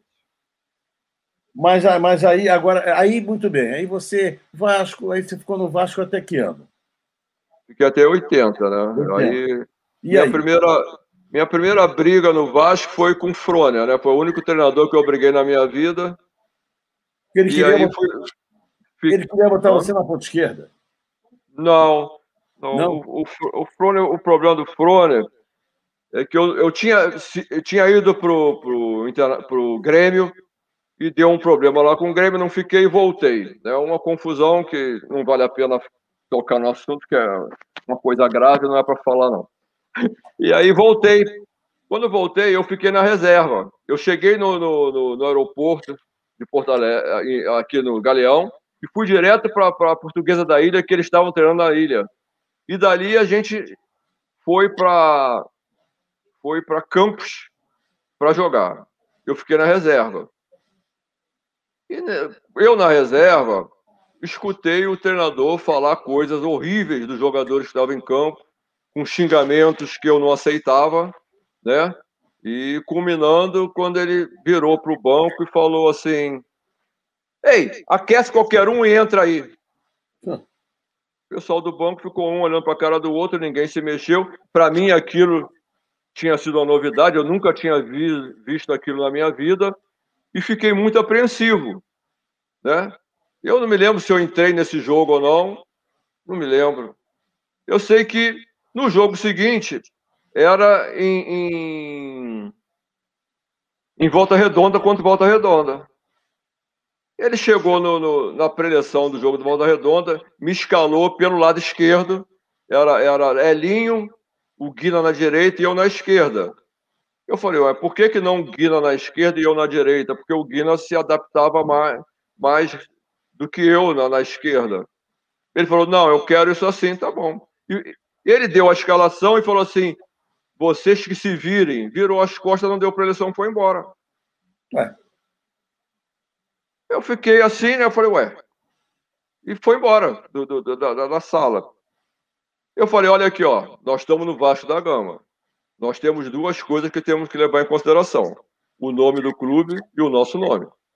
Se o treinador não deu para eleição, o problema é dele. Nós vamos ter quem está. Em... Eu falei, eu, eu, era capitão naquela hora, eu não era capitão porque eu, eu, eu tinha ido para lá para Porto Alegre e tal, tinha voltado. Então, mas a minha atuação foi como capitão. Nós vamos jogar tudo que a gente sabe. Nós temos a nossa responsabilidade individual, nosso nome está em jogo e está o nome do Vasco. Então vamos entrar para jogar. Tudo bem. Começou o jogo e lá pela direita saiu um gol contra o Vasco. Lá pelo lado do Guina, do Orlando, eu não estava, estava lá para o lado esquerdo. Com 15 minutos ele me tira. Ele, substituição, eu olhei, saiu o Zé Mário, falei, ah, por quê? Eu não posso ter perdido o gol. Não estava jogando mal. 15 minutos não dá para você saber se vai jogar bem ou vai mal. E o que, que eu pensei na hora? Pô, que ele tinha me xingado lá do banco. A mesma coisa que ele fez com os caras lá em Campos. Da minha cabeça veio aquilo. Eu falei, não vou sair. E fiquei 10 minutos para sair do campo. E naquele negócio de sai, não sai, sai, não sai, até que eu cismei de sair. E fui, saí do campo. Eu, não, eu ia fazendo uma besteira, graças a Deus o, o Djalma Cavalcante me segurou né, e me tirou do campo. A imprensa vem em cima de mim, falei, não vou dar, não vou dar a entrevista agora, porque o mais importante é o jogo, o do Vasco. Quando acabou a entrevista, eu contei na entrevista tudo aquilo que ele tinha feito lá em campo e que aquilo me desagradou lá e como me desagradaria, me, desagra, me desagradou ele me tirar com 15 minutos de jogo, achando que ele tinha falado tudo mal de mim, que eu não tinha nem participado do lance do gol. E aí o, o, o, o o Agatiano, no dia seguinte, me chamou e falou: Ó, você estava pleno de razão até a hora que você falou contra o treinador. Se você não tivesse falado nada, eu ia tirar o treinador. como você se rebelou, você vai sair, vai treinar separado e o treinador fica. Tá bom, decisão do clube. Eu passei a treinar separado e ao mesmo tempo veio o São José e eu fui emprestado ao São José. Quando eu fui me despedir dos jogadores que eu ia para São José, eu fui no, no Frona e pedi desculpas a ele. Ele falou assim: Não, você está desculpado e você não vai mais para São José. Eu falei: Pelo amor de Deus, eu vou lhe xingar de novo. Porque era quatro vezes mais que eu ganhava no Vasco. Eu falei: Não, eu vou, eu não vou, eu não vou ficar aqui, não, pelo amor de Deus. E ele ficou quieto e deixou eu ir para São José. O São José então, foi a única... São José de São José dos Campos. São José dos Campos. Então foi a primeira vez que eu briguei com, com, com, com um treinador na minha vida e, e pedi desculpa a ele porque eu acho que não tinha, mesmo assim, eu não tinha esse direito de falar o que eu falei e tal. E a segunda briga, eu não tinha nada com isso, foi uma, foi uma, uma um incidente que teve do Leão com o Vígio, só que naquele jogo, aquela viagem a São Cristóvão, na, na Venezuela, eu tinha ficado no, no, no, no, no quarto com o Leão. Quem ficava era o Gaúcho. O Gaúcho não viajou, eu fiquei com o Leão e deu um problema e me envolveram junto na briga do, do, do, do, do incidente, que na realidade não aconteceu aquilo mesmo. O Leão tinha razão, o Vígio. Não é que o Vígio foram falar para o Vígio uma coisa que não tinha acontecido, eu estava presente, eu, Guina e Paulinho estavam presentes, o, o Leão não falou o que passaram para o vídeo, para o Vígio. E no final saiu uma confusão e o Eurico se meteu e a gente brigou com o Eurico também. E foi a minha primeira. Na verdade, foi a minha segunda briga com o Eurico, porque eu tive uma com ele antes de eu, dele entrar no, no, no, no, Vasco. Eu tive uma briga com ele, ele quis me comprar, queria me oferecer dinheiro um para eu fazer uma coisa contra o Agatino e eu falei: não, não vou fazer isso. É, não, não me vendo e saí da sala onde ele estava, dei as costas, fui embora, nem respondi a ele, saí porta fora. Eu e meu pai saímos porta fora. E essa briga com ele, e depois teve a última briga que foi problema mesmo de, de, de, de quando eu fui para Portuguesa e tal. E aí eu saí do Vasco, assim, não queria sair do Vasco, né, porque eu, eu gostava muito do Vasco, tinha muitos amigos no Vasco, eu, eu conhecia o Vasco com uma palma da minha mão, né, aquele, aqueles buracos, todo São Januário eu conhecia, do Bob pai, o Bob filho, onde ficava escondido para não trabalhar, e o alto-falante lá, Bob pai, Bob filho, vem para a administração. Eu ia nos buracos onde eles estavam e falava, ei, vocês vão ser mandados embora, rapaz, vai lá, aparece, e aí eles apareciam. Mas eu sabia tudo, Vazagão. Eu tinha muita amizade com o pessoal, não queria sair muito. Infelizmente fui para a portuguesa, que me dei bem também, foi um clube maravilhoso para mim, eu fiquei lá dois anos, onde encerrei minha carreira. Você com quantos anos? Eu tinha, isso foi, eu, eu tive, eu machuquei minha coluna, operei uma hernia de disco, né? operei os quatro meniscos, dois no Flamengo e dois no Vasco. Tinha uma, tive uma hernia de disco, operei na portuguesa e parei em 81. 81 para 49, faz a conta, 32 anos, né? 32 é. anos mais ou menos eu parei. Se fosse hoje, você estava jogando ainda, hein? Estava jogando ainda. Mas aí eu parei, é, até porque as operações de menisco hoje é por artroscopia, né? No meu tempo arrancou meus meniscos, né? Eu arranquei os meniscos, eu não cortei só a parte afetada. É a mesma coisa a, a, a operação na coluna, né? Na hernia de disco. Hoje é por artroscópio. Naquele tempo abria a coluna e puxava. Então é, era, era mais era problemático, né? Agora, agora uma pergunta, Zé Mário, que está tá aparecendo aqui no vídeo. O que, que você acha que faltou para que nós fôssemos campeões brasileiros de 77? Rapaz, a gente foi o um momento errado. Né? A gente enfrentar um Internacional de Porto Alegre que tinha um timaço, né? Quem, é, quem era o técnico, Miro? Era o Joel? O Internacional era o Minelli. No, qual? Minelli. Do Vasco? Do Vasco é. era o Otto Glória, se eu não me engano. Uhum. É, porque eu tinha voltado de São José, né? E era o Otto Glória. E o, o, o, tinha o Minério, mas o Internacional tinha o melhor time, tanto que foi campeão brasileiro. É, eles tinham o melhor time, um time mais, mais certinho, mais, mais arrumado. É, é era um bom time. Eu, eu só, achava, só achava o seguinte, hein, Zé Mário? Era um time que fazia prevalecer muito a força física, você não achava, não? É, é. Eu acho que mais, no meu modo de ver, meu modo de ver, mais do que a técnica. Eu acho que eles mas tinham. Mas eles tinham, ó, Carpegiani, Falcão. Caçapava.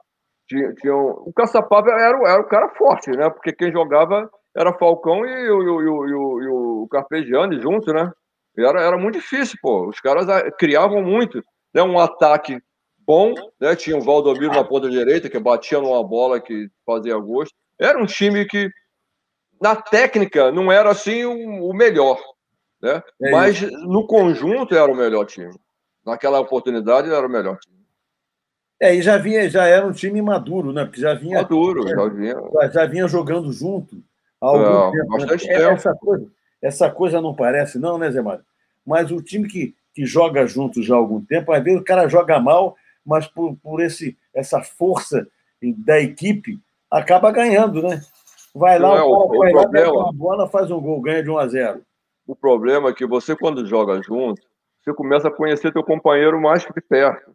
Né? Então, por exemplo, eu, eu Zanata e Dirceu, como é que eu me comportava quando, quando Zanata ia dar combate e quando o Dirceu ia dar combate? Era diferente, porque eu estava ali há muito tempo, já conhecia os dois. O Zanata já conhecia do Flamengo. O Dirceu eu conheci no Fluminense. Quando eu saí, ele estava chegando no Fluminense. Então ainda treinamos alguns dias juntos. O Dirceu, ele ia dar combate de primeira, ele ia para tomar a bola. Então eu tinha que ir junto com ele, da mesma forma, rápido, porque se debrasse ele, eu tinha que estar atrás dele. O Zanata já era diferente. O Zanata já era para cercar. Se eu vou para tomar a bola, o cara dribla ele e me dribla. Então, por eu estar já vários anos no, no, no, no Vasco, a gente passava a conhecer o companheiro, o Abel, o Geraldo, o Orlando, o Baco. A gente sabia o, o, o, o que, que ia acontecer nas dificuldades. É, porque o, o difícil do futebol é você saber assim, bem, o Abel vai passar essa dificuldade, ele vai sair dessa sozinho? Não, eu tenho que ajudá-lo. Ah, não, ele não precisa ir lá porque ele vai ajudar. O Marco Antônio. O Marco Antônio fazia, Mário, fica daquele lado lá que o, Orlando precisa mais de você do que eu preciso de você. Eu ficava mais para a direita, porque o, o, o, o, Orlando ele ia não queria saber. O, o, Marco Antônio não. O Marco Antônio já ia na certa, voltava bem, não tinha, não tinha bola nas costas do Marco Antônio. Então, isso tudo você vai conhecendo dia a dia. Quanto mais tempo você jogar junto, mais você aprende. Hoje, infelizmente, o cara joga três meses e sai. Beija a camisa três meses, beija outra camisa, três meses, beija outra camisa. Isso aí é muito ruim para o futebol. Porque você não tem conjunto. Aí fala, ah, o, o, conjunto você dá no treino. Dá no treino, não. Dá com tempo treinando junto. É diferente.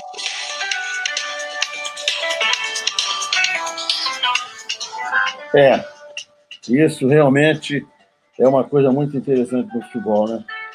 Desculpe aí que entrou aqui uma ligação indevida. Mas olha aqui. Mas é, deixa eu falar. De, todavia, eu, é, essa coisa do, do, do, conjunto, sem dúvida alguma. E hoje em dia, né, Zé Mara, a gente já não vê mais um time julgar, como se dizia antigamente, por música, né? É muito difícil. O Flamengo atualmente está mantendo uma equipe, então está jogando, está aparecendo essa coisa a mais. Mas já é muito raro isso, porque essa mutação do futebol, essa mutação de um jogador, como você disse, hoje está aqui, amanhã vai para ali, né? é uma coisa é, que, no meu modo de ver, perde um pouco o encanto do futebol. Né? A gente, nós estávamos falando do, do futebol de salão. Antigamente, os times de futebol de salão quase todos eram mais clubes bairristas, né? Então, é, é, eu sei lá, eu acho que era uma coisa muito mais interessante. O futebol perde, tomou uma globalização muito grande, tornou-se uma globalização muito grande, o que perdeu muito esse sentido de equipe, assim, de jogar junto, sempre aquele mesmo time, não é? Porque também as coisas mudaram muito.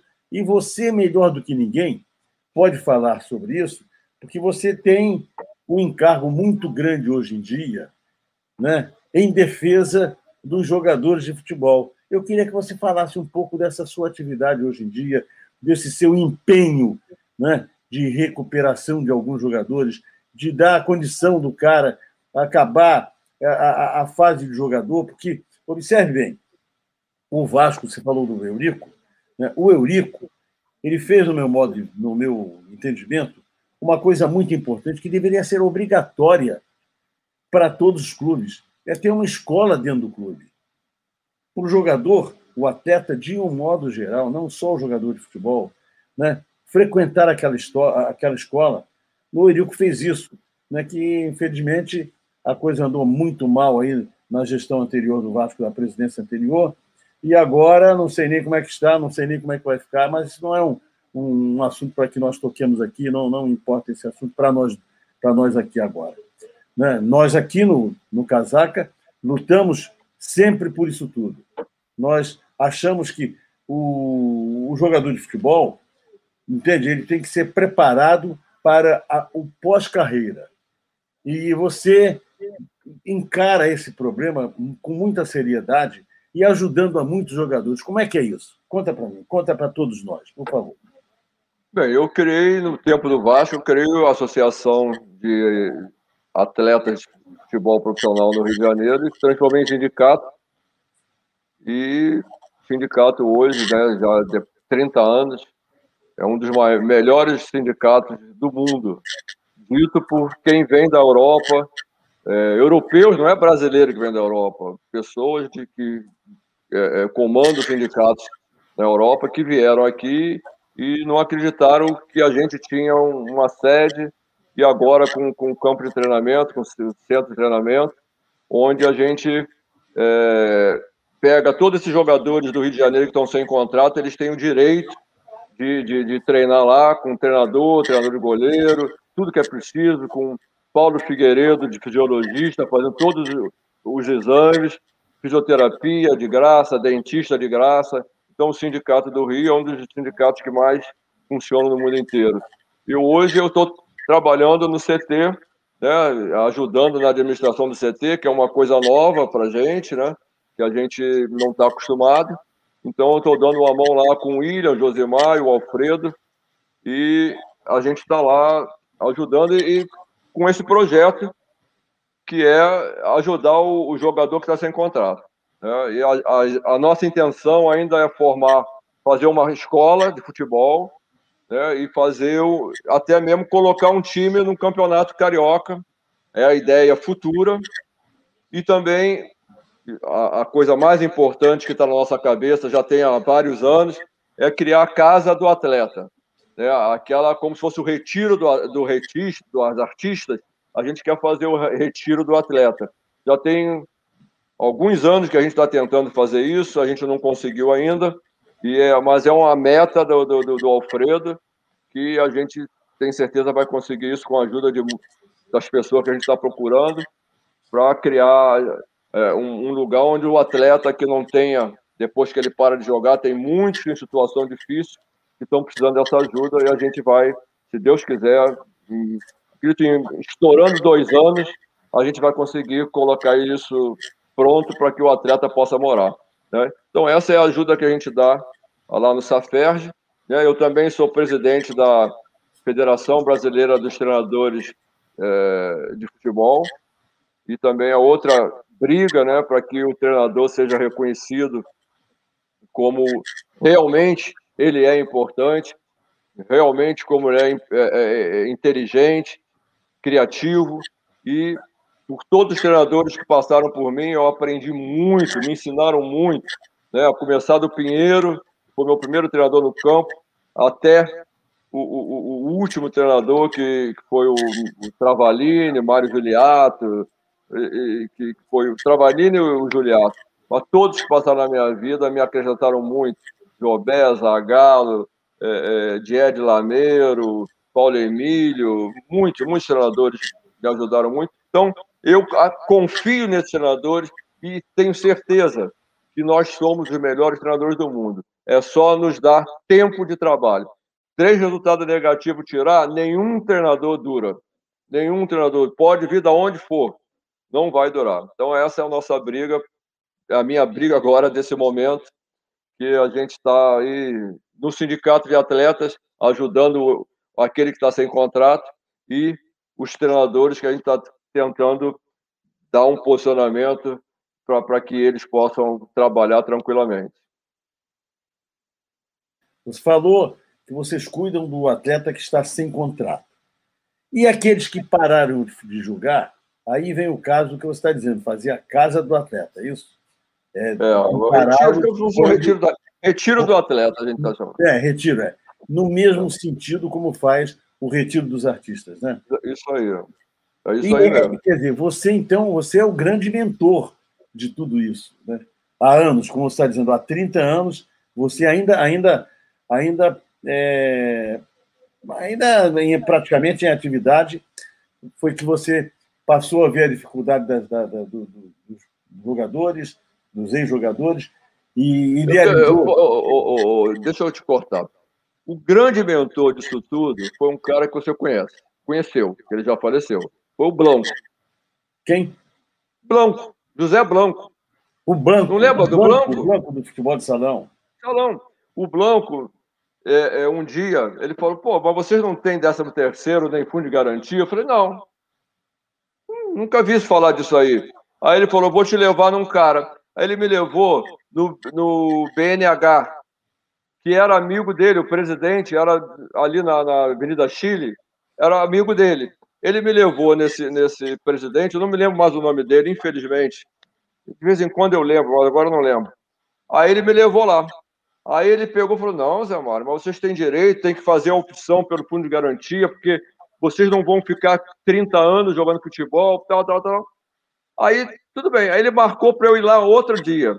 Quando eu cheguei lá, ele tinha marcado com toda a imprensa. E ele falou: Esse aqui é o representante nacional dos, dos jogadores de futebol. Eu falei: Eu? Ele falou: É. Me apresentou a imprensa assim e pegou. Quando eu voltei no Vasco, aí eu, eu estava no Vasco nessa época, né? E aí eu comecei, os jogadores, ué, você vai fazer isso? Vamos fazer? Vamos... E eu segui em frente. Aí eu já era, já era é, conselheiro da FUGAP, né? Aí entrei na, na, presidente da associação, formei a associação, com auxílio do, do, do veladamente, com auxílio do Agatino, e depois com auxílio do presidente Horta, quando fui para o Fluminense. Eles ajudaram muito a criar as associações, a manter a associação, a, não financeiramente, mas a, dando força. E, e, e, o Horta deu todos os advogados para a gente criar mesmo o sindicato. Né? O, me lembro que o, o presidente Agartirno nos deu, nos cedeu a sede náutica da Lagoa para a gente fazer o primeiro simpósio nacional de jogadores de futebol profissional. Eu trouxe jogadores do, do, do, do, do Brasil inteiro, né? E o, o Vasco, o Agatino, o doutor Agatino cedeu a sede da Lagoa, inclusive com acomodação para eles ficarem lá, o ônibus do Vasco. Foi maravilhoso aquilo ali. Depois, quando eu fui para o Fluminense, o presidente Horta também ajudou bastante. Então, assim, desde aquele tempo, daquele tempo, eu fui o mentor e o mentor começou com o Branco. Depois, não. Depois a gente teve uma, uma administração muito séria, muito profissional do, do Alfredo Sampaio. É, hoje, o, o patrimônio do, do, do sindicato está em torno de 50 milhões, como patrimônio. Então, é assim, é um sindicato que, que, que faz pelo atleta, tem dentista de graça para o atleta, para o ex-atleta, tem fisioterapia, tem academia, tem fisiologia, Hoje o sindicato faz para muitos clubes de, de, de, menor investimento, eles fazem todos os exames antes do campeonato, tudo o, quem faz é o sindicato com Paulo Figueiredo. Então é assim, um trabalho do Alfredo muito grande que agora ele me colocou lá com, ajudando a administração do CT. Que espetáculo, hein? Eu quero só fazer uma observação aqui, você falou no Blanco, né? e as pessoas não sabem quem é o Blanco principalmente é. os mais jovens não sabem quem é. O Blanco foi um bom goleiro de futebol de salão do Fluminense. Seleção carioca. Foi, perdão? Seleção carioca. É, é da seleção carioca também. É, mas o Fatinho convocava tudo que era goleiro do Fluminense. É. Mas, claro. O Fatinho tinha uma loucura pelos goleiros. Quando, cinco goleiros, eles... cinco do, do, do, do, Mas eles tinham dois goleiros bons. Tinha um que depois foi pro Vila também. Como é que é, é o nome dele? Não me lembro. Djalma. Djalma Santos, é verdade. Eu estou fazendo aqui de votação. Mas olha aqui, mas ninguém sabe, o Branco realmente é uma figura muito importante nisso que você está dizendo, e pouco sabe. Ele era um bom, muito bom goleiro e foi vitimado, né? levou um tiro na, na, na coluna e ficou paraplégico. E, óbvio, novo, jovem, menino ainda, com seus vinte e poucos anos, e teve que parar e fazia todo ano aquele jogo. Da SADEV, ele criou a SADEV, Sociedade Amigos do Deficiente Físico. Exatamente, um jogo beneficente. Então, Eu fiz aquele jogo por 20 anos. Pois Organizei é. aquele jogo. Exatamente. E que, obviamente, como você está dizendo, ele plantou para você essa estrada linda que você está construindo, porque, sem dúvida alguma, é... aliás, tem um outro cara que eu queria falar nele também, que também eu presenciei isso muito, até porque eu até joguei no time, no time da FUGAP, foi o Gilber, né? Gilber, pô, foi importantíssimo. Não é? Foi antes de mim ainda, né? Exatamente. Ele, ele me colocou como, como conselheiro da, da, da, da FUGAP. Exatamente. O, Gil, o Gilber também. Mas é, é, é, muito bonito isso. Agora, eu sugiro, e você já tem isso como objetivo, que se faça uma escola, né? Hum, do pós, pós-carreira, né? Que é para o cara poder. É porque é ah, mas a gente tem, o, o, de Noel, a gente tem curso, a gente já dá o diploma de monitor, né? Se ele cumprir aquele, aqueles requisitos. E a gente tem curso de, de. Como é que é? Organização esportiva, não? É. Puxa vida, esse nome aí que tem de executivo aí. É... Ai, esqueci o nome. Que eu, eu fiz a Fundação Getúlio Vargas, mas o sindicato dá cursos também de, de, de, ai, de organização de, de, de, de, clube, como é que fala? Esqueci. Gestão esportiva. Gestão ah, esportiva. Gestão. É o sindicato dá também. Agora, o, o, Zé Mário, vamos voltar um pouquinho aqui, porque nós já estamos abusando do nosso horário aqui. Eu estou abusando, entende? Agora, uma, uma, abusando de você, claro, sugando você ao máximo. Agora, eu queria que você me dissesse, eu não ouvi, não sei se houve, houve esse bate-papo com o Sérgio, porque eu tive um problema com, com, com, com o computador. Qual foi a melhor partida que você acha que fez pelo Vasco? Eu falei para ele, aquela final de 77. Aquela final do, do, do, do, Campeonato Carioca foi muito difícil. Né? Eu, eu joguei bem. É... Eu não me lembro se fui eu que fui o melhor em campo dessa partida. Eu me lembro quando eu voltei do, do São José, o Teco já era Otto Glória, eu ganhei todos os prêmios das, das, das três últimas partidas também que eu disputei. Eu ganhei todos os prêmios de, de melhor, até tinha dinheiro, tinha uma rádio que dava até em dinheiro. Aí eu tive um problema com o Leão, que eu não fazia mais parte da caixinha, aí ele queria que eu pagasse a caixinha, eu falei, oh, mas eu não faço parte. Não, vocês não deixaram eu voltar para a caixinha, como é que eu vou dar dinheiro para vocês?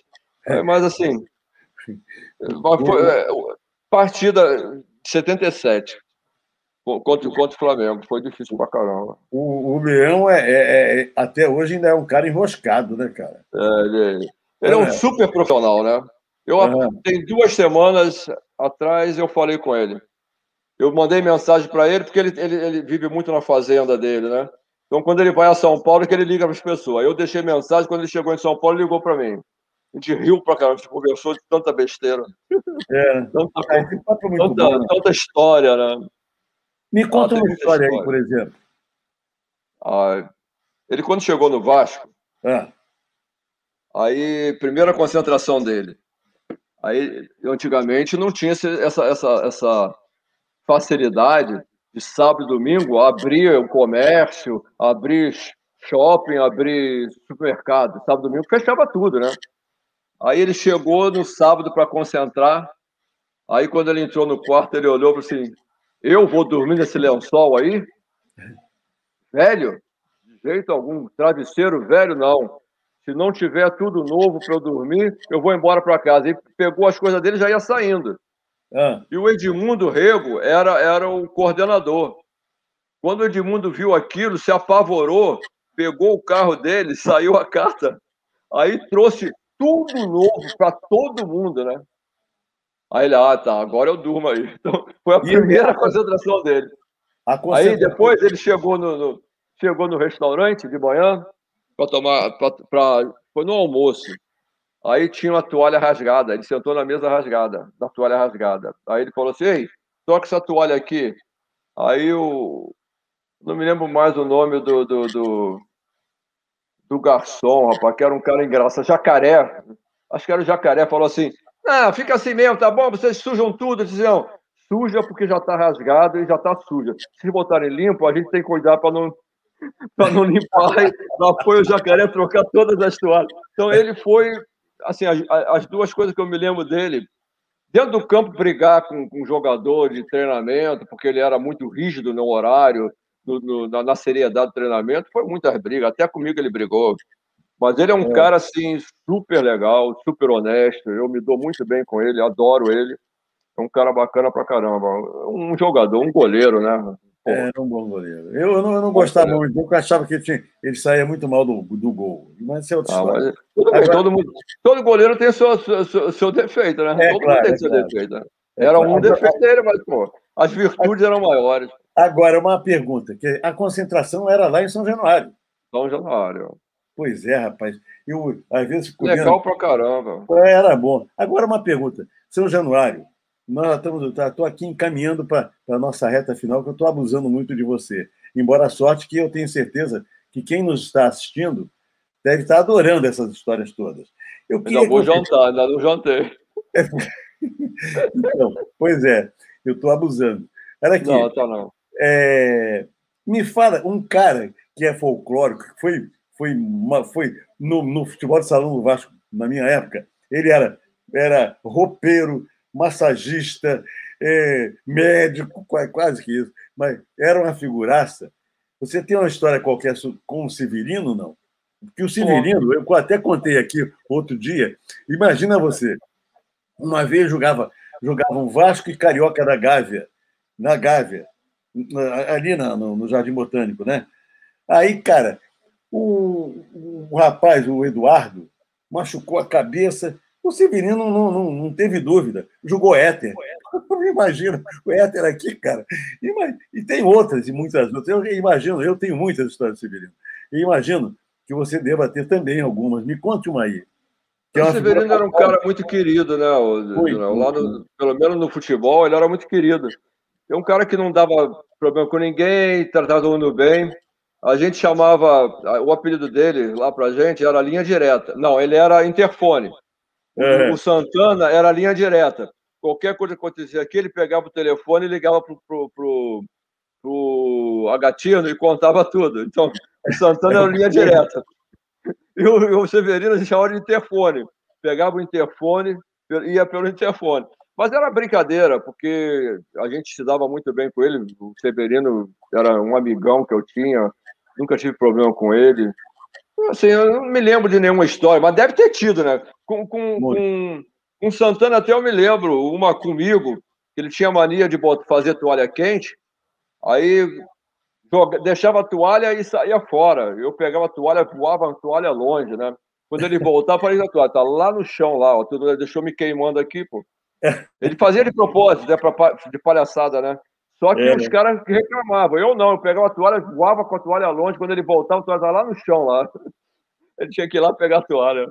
Mas era um cara também, todo mundo gostava muito dele lá. Eles foram muito bons lá. É, o futebol, o futebol é muito bom, né? É, todo mundo novinho, todo mundo brincando. Eu acho que hoje está é. muito mais complicado, que a vaidade subiu demais, os egos estão muito aflorados, né? o dinheiro é muito grande para aqueles que ganham. Então, acho que ficou um... perdeu um pouco o lirismo, né? Eu acho que a vida o, o, o lirismo. De Noel, sabe o que acontece? Perdeu o comprometimento, né? Também. Você, o, o, cara não tem comprometimento nem com ele mesmo.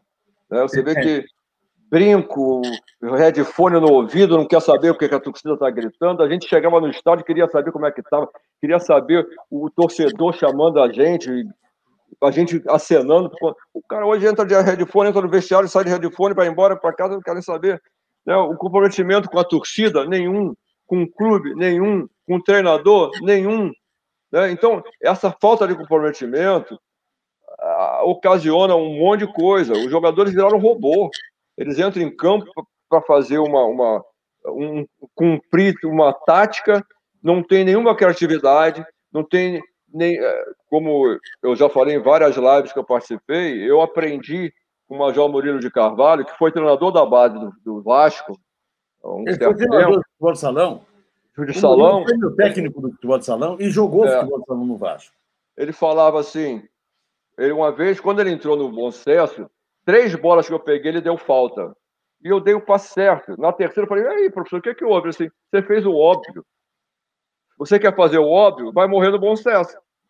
Você tem que, quando a bola tiver teu companheiro, você tem que olhar lá para o outro lado, para trás.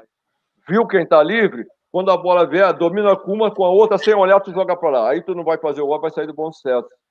E eu passei a fazer. É. Hoje, você vê o cara fazendo o óbvio, recebe a bola, toca para trás. Ninguém, quem é um cara hoje que, que não faz o óbvio? Eu, eu, eu falo três caras hoje para você que eu admiro que não fazem o óbvio. O Gerson, do Flamengo, o Patrick, do Palmeiras, e esse Luiz Henrique, que está começando agora no Fluminense. É verdade. São três jogadores que não fazem o óbvio. Eles dão o um melhor passe, eles protegem, não se desfaz da bola, dando bola para trás toda hora. A bola está na intermediária do ataque, quando você olha, está no, no teu goleiro, está no goleiro do teu time lá. Aí o centroavante sai correndo, o cara de lá, o goleiro chuta na outra área. O que que ele está na intermediária? Não chutou na área já, então. Precisa ir lá no goleiro para chutar na área. Então, é o futebol mesmo. perdeu esse comprometimento, né? Do, do, do, do perdeu a, a, o desafio. O cara, não, eu vou driblar o cara. Não tem é. mais isso. O cara é pega a bola, não, é segurança. Não é segurança, é falta de competência. É ele não sabe driblar. Ele, não, ele é só verdade. sabe tocar a bola. Então, Mas isso. Infelizmente, isso aí não é um problema do jogador. Não. Isso aí é um problema do treinador, é de treinamento. É de formação. Formação. Formação. formação. Eu, eu, eu costumo, eu estava falando, eu falei há pouco sobre o futebol de salão, né? Que a bola hoje em dia é muito mais fácil, a bola antigamente não quicava mais do que um metro, se quicasse, na verdade, a quadra era apertada. E hoje, entende? Eu acho também o seguinte, Zé. Antigamente você jogava futebol na rua, no asfalto, no paralelepípedo, os campos eram carecas, na verdade. A dificuldade, Lá de dominar bola, a, a dificuldade de dominar uma bola era muito maior, então, obviamente, a habilidade tinha que ser muito maior. Hoje em dia, não. Hoje é tudo graminha sintética, tudo lisinho, a bola chega redondinha. Né? Às vezes, uma moça que é professora, não tem nada contra as mulheres, mas às vezes uma moça que não tem vivência no futebol, é professora de educação física, tudo bem, mas não, não jogou futebol, não conhece bem o futebol, e vem aqui é preparadora dessa gente. É por isso que o futebol está assim, no meu Aí, você viu o que a última falou lá? Que estava impressionado que toda vez que o Flamengo perdeu, tomou gol. É. Tu viu? Uma repórter, uma comentarista falou isso aí? É, não, não vi não, não vi não. não, vi, não. Ela estava impressionada que o Flamengo tinha que tomar cuidado. Todo jogo que o Flamengo perdeu, tomou gol. Eu nunca vi ninguém perder sem tomar gol, né? Pois é, é verdade. Ô Zé, Vamos recados finais, olha, estava avisando aí, Ricardo. Eu queria que você deixasse uma mensagem para os vascaínos aqui. Você viu que com quanto carinho você foi recebido aqui né, nessa, nessa nossa live, na é verdade? Que, de fato, você, você tem uma história no Vasco, uma história bonita, uma história de comprometimento, como você disse, havia comprometimento, né?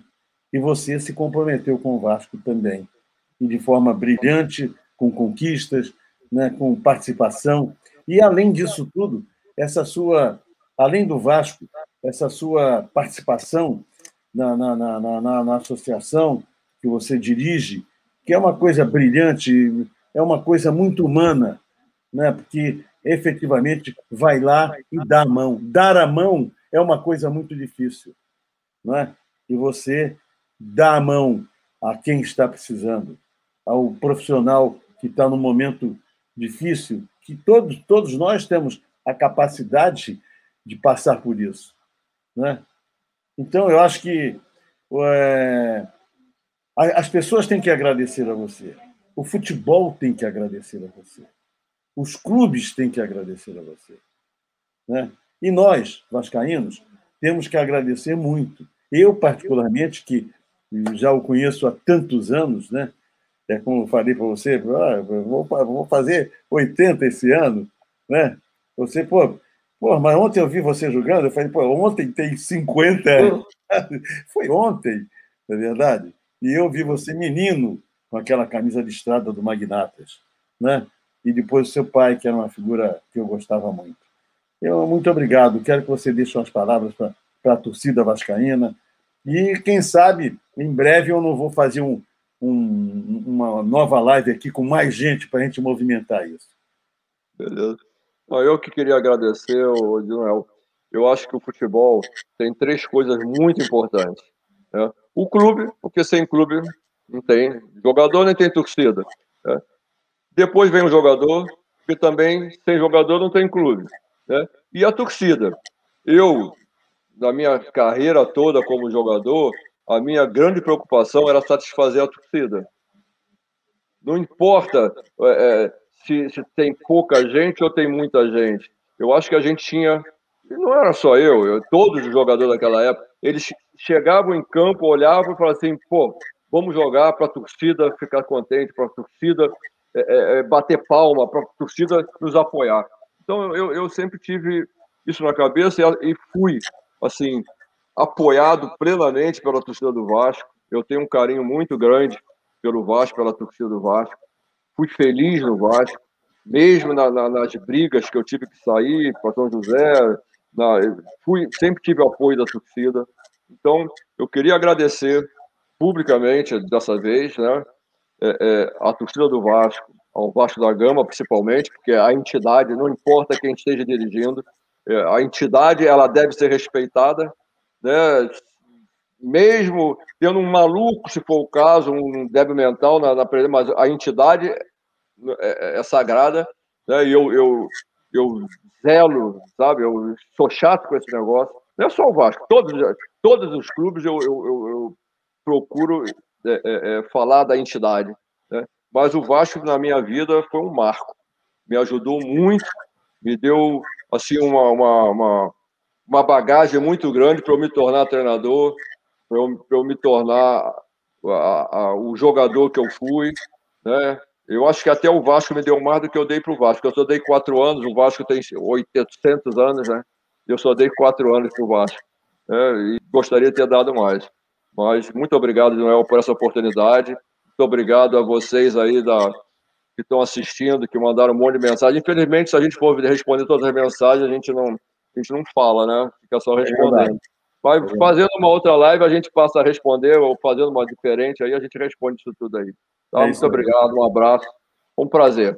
E eu que agradeço. E rever você, Dinoel, que tem, tinha tempo, né? É com aquele negócio lá da pandemia, parou lá o futebol de salão, a gente não, não se via. Mas, mas, mas todavia, a, passando isso aí, embora não exista mais lá o Vila Isabel, nós vamos tentar reeditar aquele nosso encontro que é tão prazeroso. Lá no e... CT, ué. Tá convidado aí.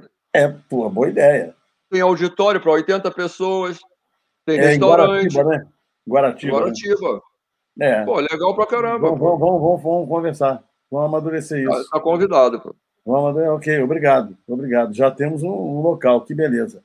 Agora, é, agradecer muito a você, né, por ter nos dado essas quase duas horas de, de um papo tão saudável, tão agradável, com histórias tão bonitas, né? E dizer que o Vasco realmente, é como você disse, eu não sabia essa, essa participação do Agatino para fundar, entende?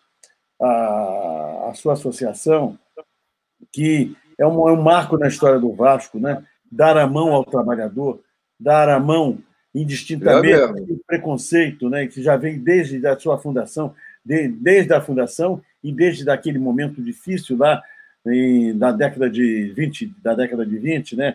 Quando foi expurgado pelo Flamengo, pelo, pelo Fluminense, pelo Botafogo e pelo América, e soube manter a sua postura, bater o pé firme e continua até hoje sendo porque o Vasco é o time realmente do povo, é um time a sua essência é essa, né? É um time que dá a mão ao, ao ser humano.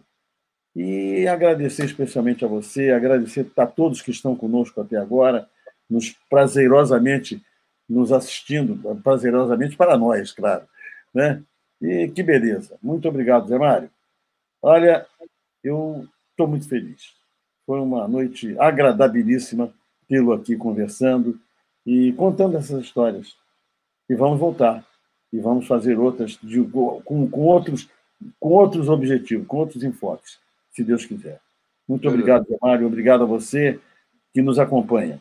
Até sexta-feira que vem. Temos já na mira um excelente papo, um excelente convidado que já está acertado. Durante a semana vocês saberão quem será. Tá ok? Muito obrigado. Zé Mário, um beijo. Fica com Deus. Obrigado. Muito bom.